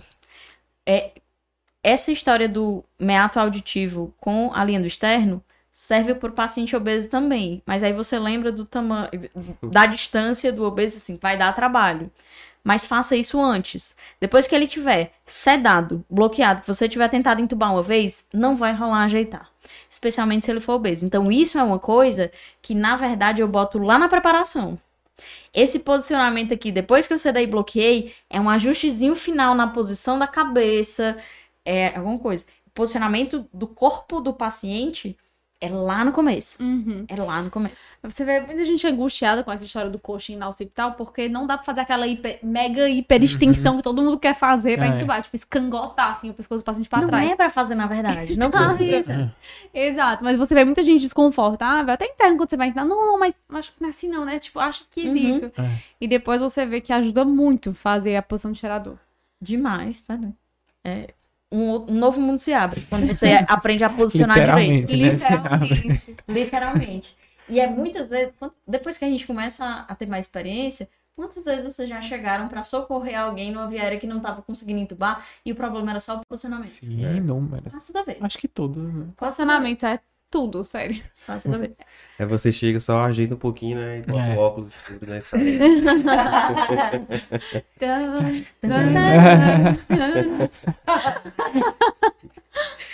Show, pessoal. Então, só agora que a gente vai colocar o Realmente. Pra vocês verem, né? tubo, né? Dicas para colocação do tubo. Cara, tenho uma dúvida sobre isso. Eu, inclusive, tava conversando com a Nicole antes de começar aqui, né? Teve uma seguidora nossa, acho que foi a Larissa. Não sei se ela tá assistindo agora, mas ela mandou a dúvida falando que é, ela falou assim: ah, quando eu era interna dava tudo certo, agora que eu me formei, sempre que eu vou entubar, eu vou lá, eu vejo a valécula, mas eu não consigo ver a via aérea. É como se a valécula ficasse lá pendurada e ela não consegue, conseguisse visualizar a via aérea. Então, é uma- eu sei que essa é uma das dificuldades, né, que as, que as pessoas podem ter. Se vocês quiserem comentar como que a gente ajuda ela nesse sentido. É, não basta ver a valécula, você tem que enfiar a lâmina na valécula. Eu acho que o fundamental é isso. Às vezes a pessoa participar. vê a valécula, vê a epiglote caída e fica satisfeita. Não, eu estou vendo a epiglote, é aqui que eu paro. E aí a ponta da lâmina tá na base da língua. E aí você tenta levantar e a epiglote não sobe. O que, que você faz nessa situação? Avança a lâmina até ela impactar no fim, da, lá na valécula. Até encaixar. Aí tem o ligamento e o epiglótico que tá lá, que você vai apertar e ele já vai dar uma subidinha na epiglote, né? Coisa mais linda do É. mundo. Eu acho que a dificuldade é, é muito essa. A pessoa às vezes fica com medo de enfiar demais, de alguma coisa assim, e acaba não encaixando a lâmina direito na valécula. E aí fica puxando a base da língua na esperança que vai ver alguma coisa. Não vai ver, né? Então o detalhe é esse. Você, é, todos esses movimentos de laringoscopia, até a hora de você precisar puxar para cima, são todos movimentos delicados. Então, outra coisa que a gente até estava comentando, que é muito comum em quem está aprendendo, a pessoa vai, chega, os nós dos dedos estão brancos ao redor do laringoscópio, assim. Tá segurando como se o laringoscópio fosse sair correndo. E aí, quando você segura com tanta força, você perde a destreza. E aí você não consegue rebater a língua direito, não consegue procurar epiglote. É para ser, é para ser esses passos. Rebate a língua, vai procurando a ponta da epiglote. Achei a ponta da epiglote. Deslizo a lâmina do laringoscópio, a lâmina curva, né? Estamos falando de lâmina curva aqui. Até a ponta impactar no fim da valécula. E aí, depois disso, é que eu faço força para frente e para cima. Aí eu vou conseguir expor. É. O que a gente vê, o que eu vejo de dificuldade, né, com o interno entubando, é primeiro, a, eles têm muita dificuldade em relação a manipular a língua do paciente. In- conseguir começar, é difícil porque a língua escorrega, ou enfim, tem que realmente entrar pelo cantinho, né? E aí, às vezes já começam a querer fazer um movimento até de alavanca na língua, Antes, né? Isso. Antes, exatamente, de realmente prosseguir e poder visualizar cada estrutura que você quer, Isso. quer ver naquele momento. Então, nesse momento, eu acho que são essas três coisas importantes, né? A lâmina que você vai escolher. E aí, lembrar, a lâmina um pouco maior vai te ajudar. Se você entra com uma 2 ou uma 3 num paciente gigante, você não vai chegar na valécula. Tá? Aí é eu um vou dar detalhe. só um asterisco. Lâmina grande demais também atrapalha. Também pode atrapalhar. Então, às vezes o paciente precisa de uma lâmina menor. Aí vem a história da preparação. Uhum, né? Então eu não vou só com lâmina 4. O ideal é que eu tenha uma menor e uma maior. E aí eu vou ver, porque a ponta da lâmina precisa chegar na valécula, mas se a lâmina for grande demais, às vezes eu vou ter mais dificuldade para passar. Eu vou precisar fazer mais força para conseguir eh, tracionar as estruturas e às vezes Ah. pode me atrapalhar também. Isso. Outra coisa importante é onde segurar no laringo. Sim, Faz sim, sim, muita sim, sim. diferença. Tem até uma Ah. foto, acho que é na tua aula, É. Yuri, que bota, sei lá, o interno pegando, sei lá, o laringo tá aqui, começa pegando aqui. Aí o R1 já baixa um pouquinho. Aí o R2 aqui. Normalmente, né, a gente entuba segurando na... na No é ângulo. No No ângulo. ângulo, exato. No No ângulo. ângulo. É embaixo, não é em cima. Não é, em É, cima. é na junção do cabo com a lâmina Isso. que a sua mão vai. E é leve, é como eu disse. Você não precisa segurar com toda a força do mundo. Es- todos esses primeiros movimentos, eles são todos leves. Então você segura, às vezes, com a ponta dos dedos e vai progredindo, progredindo, progredindo. Encaixei, aí eu fecho a mão e faço a força. E aquela Show. coisa, né? Achei a via aérea, né? Dá vontade de soltar o laringe e É. correndo. É importante essa parte aí. Quando você enxergar ela, não perca ela de vista, né? Isso, é. grude o olho, bota a mão aqui, a tubo na minha mão. E eu, eu olhei pra ela, é tipo aquela pessoa que você tá paquerando na festa que você não perde vida. Você foca lá, ó, e pode entrar um monte de gente na frente, não quero saber. Tô de olho no, no meu alvo. É você. A terra prometida é lá. Vou pra lá. A outra coisa que eu acho que vale a pena a gente falar é a conformação do tubo. Já ia falar. Uhum. Essa hora aí, se você. Ó, por exemplo, a gente não comentou que a gente ajustou o tubo, né? Uhum. Essa hora aí pode dar tão errado. Essa hora que você tá pedindo o tubo, eu já vi tanta coisa acontecer. Do tubo vir de cabeça pra baixo, dele não tá na conformação que você colocou, porque alguém viu, não, esse aqui tá errado, né? Deixa eu, deixa eu deixar ele mais circular. É, Enfim. deixa o tubo em U. Em aí U, te entrega o exato. tubo em U. Não Tanta é coisa assim que errada. é. É, e a outra coisa que vale prestar atenção é, às vezes, é, o guia saindo pela ponta do tubo. Aí, quando você vai entubar, e faz... Dá aquela rasgada na traqueia e aí Não, você não quer isso. não vem nada de Por bom favor. disso, tá? Nada de bom. Então, prestem atenção o, o fi- onde é que o fim do guia está. Ele tem que estar dentro do tubo até o final, né? É, e então, assim, conformação do tubo. A gente usa taco de hockey. O que é, que é taco de hockey? O tubo tem que estar reto até o cuff, no cuff angula 30 graus, certo? Então é reto até o cuff e depois você dá uma subidinha assim. É a melhor forma de entubar usando as lâminas que a gente usa normalmente. E aí a gente entra num post recente do pessoal por lá. É, entuba sem guia, só o tubo, bota o o guia, vai com buge. Qual seria a melhor opção? Ah, não, não. Importante esse, esse detalhe. Primeiro assim, o pessoal, ah, mas pra que usar guia, tá? Porque Eu a gente eu quer- vou sem guia. é, não, eu vou sem guia porque eu sou bom. Tá bom. né? É, Stiletto Trial, certo? É um trial que saiu esse ano, em 2021, e mostrou que para pacientes críticos, entubar com guia é melhor. Tem mais taxa de sucesso de primeira passagem do que entubar sem guia, significativamente. né? Não vou lembrar dos números agora, certo? Mas procurem Stiletto Trial. Eu não tô lembrado do nome do autor principal. É russo, é um cara italiano, certo? Mas, é, então assim, temos, é, e foi um estudo randomizado, multicêntrico, saiu clínico, aquelas coisinhas bem bonitinhas. Ou seja, temos evidência científica de que em pacientes críticos, use fio guia, certo? É melhor, tá? Buge versus fio guia, aí, né, tem o debate do Buge Trial, que o último ensaio clínico não foi positivo, não mostrou diferença. Mas por que não mostrou diferença? Aí a gente tem algumas discussões, já tem até post sobre isso também. Vai ter episódio disso também. Muito bem. É, qual é o problema? Quando você vai olhar o trial, é, os centros que fizeram parte, eles não eram experientes no uso de Bush. Então, assim, se você pega um negócio novo e que a pessoa usou pouquíssimas vezes e bota para usar e acha que vai dar certo, não vai. Você precisa de familiaridade. Então, assim, tenha o bujo, aprenda a usar o bujo nas vias aéreas fáceis também. Porque ele pode lhe ajudar e ele tira de muito enrascado. Boa. Lembrar mais uma vez, o que, é que a gente quer ao entubar um paciente na emergência? Acertar de primeira. Eu não quero ficar brincando lá pra Uhum. saber qual é. Ah, eu acerto mais desse jeito. Não, você tem que acertar na primeira. Isso. Né? Aí vou citar outro estudo. Intube Study também saiu agora em 2021. Quase 3 mil pacientes de 29 países, certo? É, quanto E uma das coisas que o estudo viu foi, esse aí é observacional. Quanto mais vezes você tenta, mais complicações tem. Mais o paciente faz hipoxemia, mais o paciente para. E tem vários outros estudos antes disso, é, menores, né, mas também, também observacionais, mostrando essa mesma associação. Quanto mais você tenta, mais problema dá. Então a gente quer entubar de primeiro o paciente crítico. Show. Vamos deixar esses estudos na descrição do episódio, Ó, pessoal. Hum, né? boa. Top. É, então, pessoal, a gente passou o tubo. E aí, o pós-tubo, a gente acabou citando algumas coisas aqui que a gente faria, né? Ventilação mecânica, a sedação, a importância do debriefing também, né? Uhum. Depois de todo o atendimento, né? Mais alguma coisa, assim, que não pode deixar de ser falado no pós-tubo. Cheque os sinais vitais do seu paciente.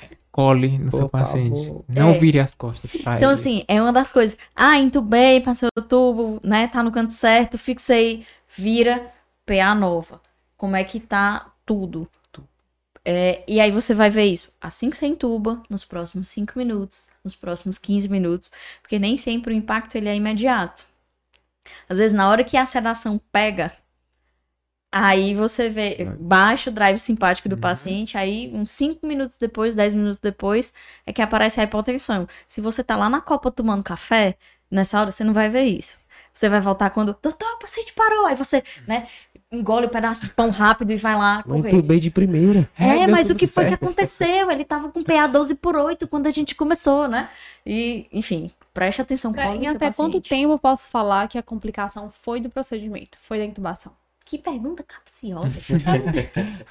Eu não sei a resposta, mas algumas eu pergunto, né? Mas Ah, essa eu não sei. é difícil você é, é, fazer, você determinar isso aí.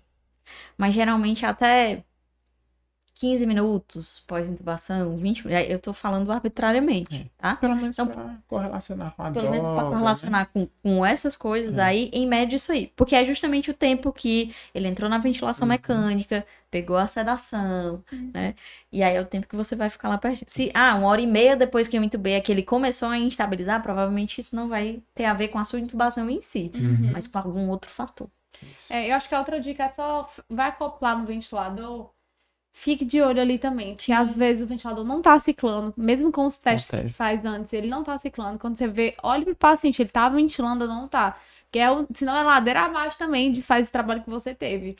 Então, hoje em dia, é, dá muito mais medo do pós Sim. do que do, assim, do tu- da passagem do tubo em Sim. si, né? É, então, realmente, você tem que ficar atento. Qualquer dúvida, desacopla, volta pro umbu, né? E você ventila o seu paciente, que ali você, você tem ele na sua mão, realmente. Mas essa parte da ventilação, com certeza a gente vai ter que fazer um episódio sobre Sim. isso, Ah, é. Ventilação mecânica na emergência, ser o algo bem... episódio do Yuri, a gente vai... É. vai- Ah, só, posso falar só mais uma Claro. coisa que eu acho importante nisso aí? É, é importante a gente lembrar que tem alguns pacientes que a gente espera que piorem depois da intubação. A maioria dos pacientes a gente espera que melhorem, mas tem alguns que a gente já sabe que vão piorar. O asmático. Exemplo, o asmático. O que tem mais medo de entubar. Isso, é um dos piores mesmo, assim, e, e é um dos que você só vai ter medo depois que você pegou Passou pela noção. Exatamente. porque, ah, não, o asmático é de boa, ele não é viário difícil, ele satura bem, É. né? Por que, que vai ser difícil entubar um asmático? E aí Ah, pode dar muito problema. Muito errado. Esse é um dos, dos pacientes que você espera, né? O cara já tem uma viária reativa, aí você vai lá e cutuca com um pedaço de plástico, né? Vai piorar a bronquiatividade. E tem outras coisas também, né, de detalhe de, de ventilação que eu acho que deixa pro episódio de ventilação pra gente falar. É, outro paciente que você espera que piore é o paciente com choque obstrutivo. Pelos motivos que a gente já falou, né? Na verdade, todo paciente com um, um choque, que se você diminuir o retorno venoso, isso vai piorar. Então, por exemplo, o choque cardiogênico é um choque que melhora quando você coloca pressão positiva no tórax, né? O choque obstrutivo, seja TEP, seja pneumotórax, seja é, derrame pericárdico, né? Tamponamento cardíaco, ele vai piorar. Por isso que a gente reverte antes, se der. Isso. Às vezes não dá. Então, se não deu, esse é um paciente que você não pisca. Você fica lá e você vai ajustar tudo que você puder. Por isso que é importante, você tem que conhecer muito bem o paciente que você está entubando. Porque se você deixou passar isso, você não vai entender por que que ele tá piorando depois da intubação. Aí pode ir atrás, que tem alguma Que coisa que você deixou Sim. passar. Né? Então, é, realmente, a gente precisa conhecer bem. Intubação é muito mais do que passar o tubo. Mu mas muito mais. É, a dica do pós do pós-tubo é fazer o paciente entrar em homeostase, né? Com sedação, com ventilação mecânica, né? É o apesar da gente, né? Ele sobreviver a essa fase também, né? Pessoal, o tema tá excelente, muito bom. Se deixar, a gente vai entra na madrugada Nossa, aqui conversando sobre, são- Gente, sobre esse tema aqui, né? E a pessoa ficou aqui, viu? Vocês convidaram duas você- pessoas que é- passam o ano inteiro falando sobre isso toda segunda-feira, então. emergencista já é uma via aérea. A gente, né, um pouquinho mais. Aí, meu filho, pode botar aí. Gente, então, é, queria a mensagem final de vocês, que é que vocês deixariam como, né, a mensagem pro público que, né, que tá ouvindo a gente. E logo em seguida já deixa as redes sociais onde encontro Yuri Tavares e Nicole Pinheiro nas redes sociais para falar de via aérea. Não só de via aérea, falar de emergência, né? É, eu acho que a frase mais comum que a gente usa é isso, né? Entubar não é só passar o tubo na garganta, na traqueia, né? Falando de uma forma bem grosseira. A gente viu, falamos uma hora e meia aqui, não falamos nada, praticamente, É, de intubação. É muita coisa. Então eu deixaria esse recado, assim. é, não acho que porque você tem um N de 100, 200, você sabe entubar. Né? A gente aprende a todo dia, todo dia, todo dia. A gente sabe que tem muita coisa, muita coisa. Então, é, sempre tem um coleguinha do lado, tá? Nunca achar que você é o herói do plantão. Eu chamo nem que sejam as pessoas menos experientes que eu, mas que na- pode ser que naquele momento ele tenha uma resposta que eu não pensei. Né? Então, sempre, sempre, sempre, sempre, sempre tem alguém do seu lado para lhe ajudar. Emergência não é lugar de orgulho, principalmente no manejo da via aérea. Exatamente. Não dá pra ter orgulho. Não dá. É o A. Lembrando, né? É o A lá em cima. É ele que vai garantir que o paciente vai estar vivo para você tratar o resto. Então, Uhum. é, minhas redes sociais. YURY Tavares e underline. Se quiser me seguir, segue lá o Max também. O Max, Cadê o maravilhoso. Max? Achei que eu Vai o dar com a gente no hoje. treinamento sábado. Vai, sábado. É, sou eu já? Já. É. Ah, então tudo bem. É, acho que o que o Yuri falou é fundamental. E o que eu quero adicionar a isso é treine. Não aprenda nada de, de orelhada. Principalmente manejo de via aérea. Não existe procedimento mais mortal na emergência. Nada. Eh, tipo, Qualquer outro procedimento, se você errar, você não mata seu paciente tão imediatamente como você mata, né? ele- se você manejar mal a via aérea dele. Então você precisa treinar, você precisa se capacitar, né? E é, não ter orgulho mesmo, tá? E entender isso aí, que o manejo da via aérea é uma parte importante do manejo do paciente como um todo, né? Mas e- e isso se reflete em todos os passos que a gente falou. A gente falou muito mais de antes de passar o tubo do que depois que passou, né? É, e para redes sociais, meu Instagram é Nicole underline pin, né? É, eu publico também alguns conteúdos no Emergency Talks, né? Emergency.talks, lá no Instagram também. E a gente falou aqui do, do Bougie Trial, né? Eu fiz um- uma postagem no blog para quem quiser saber um pouco mais. Tá lá no blog do Emergency Talks, o blog é gratuito. É uma discussão sobre o Bougie Trial e as, as implicações deles. E estamos abertos. Se quiserem entrar em contato com a gente lá pelas redes. É a rainha, é a rainha. É. Eu sou É. ruim Tem que de responder. Deixa eu só dizer que eu sou ruim de responder, então às vezes tem gente que me manda mensagem, eu vejo três meses depois. Sim. Tá? Eu não É isso. estou ignorando. É sobre isso. É, É sobre- é- é sobre isso, tá tudo bem, tá? É, é, eu sou assim, eu sou a Dori, desculpa. Falem comigo de novo se você, se porventura eu não é, é- é uma boa pessoa, é uma boa pessoa. né? É, Muito bom, pessoal, muito bom. Queria agradecer demais a presença de vocês. Foi um Massa episódio. demais. E Acho que dá pra fazer um outro episódio só Com certeza. Eu tô pensando em várias coisas que a gente Pois não é. falou, meu Deus, push 12, a gente não falou. Com Tem lá. Instagram. Não, um monte de Pode coisa. esperar é, que em 2022 certamente vocês andaram por aqui É. muitas vezes. É, Pode chamar pra falar de outra coisa. Que não via aérea, eu também gosto muito das outras coisas. Ela gosta de tudo. Eu gosto de tudo. Por isso que eu tô na emergência, né? Show de bola, pessoal. Então, agradecer demais a presença de vocês, Yuri e Nicole. Muito obrigada.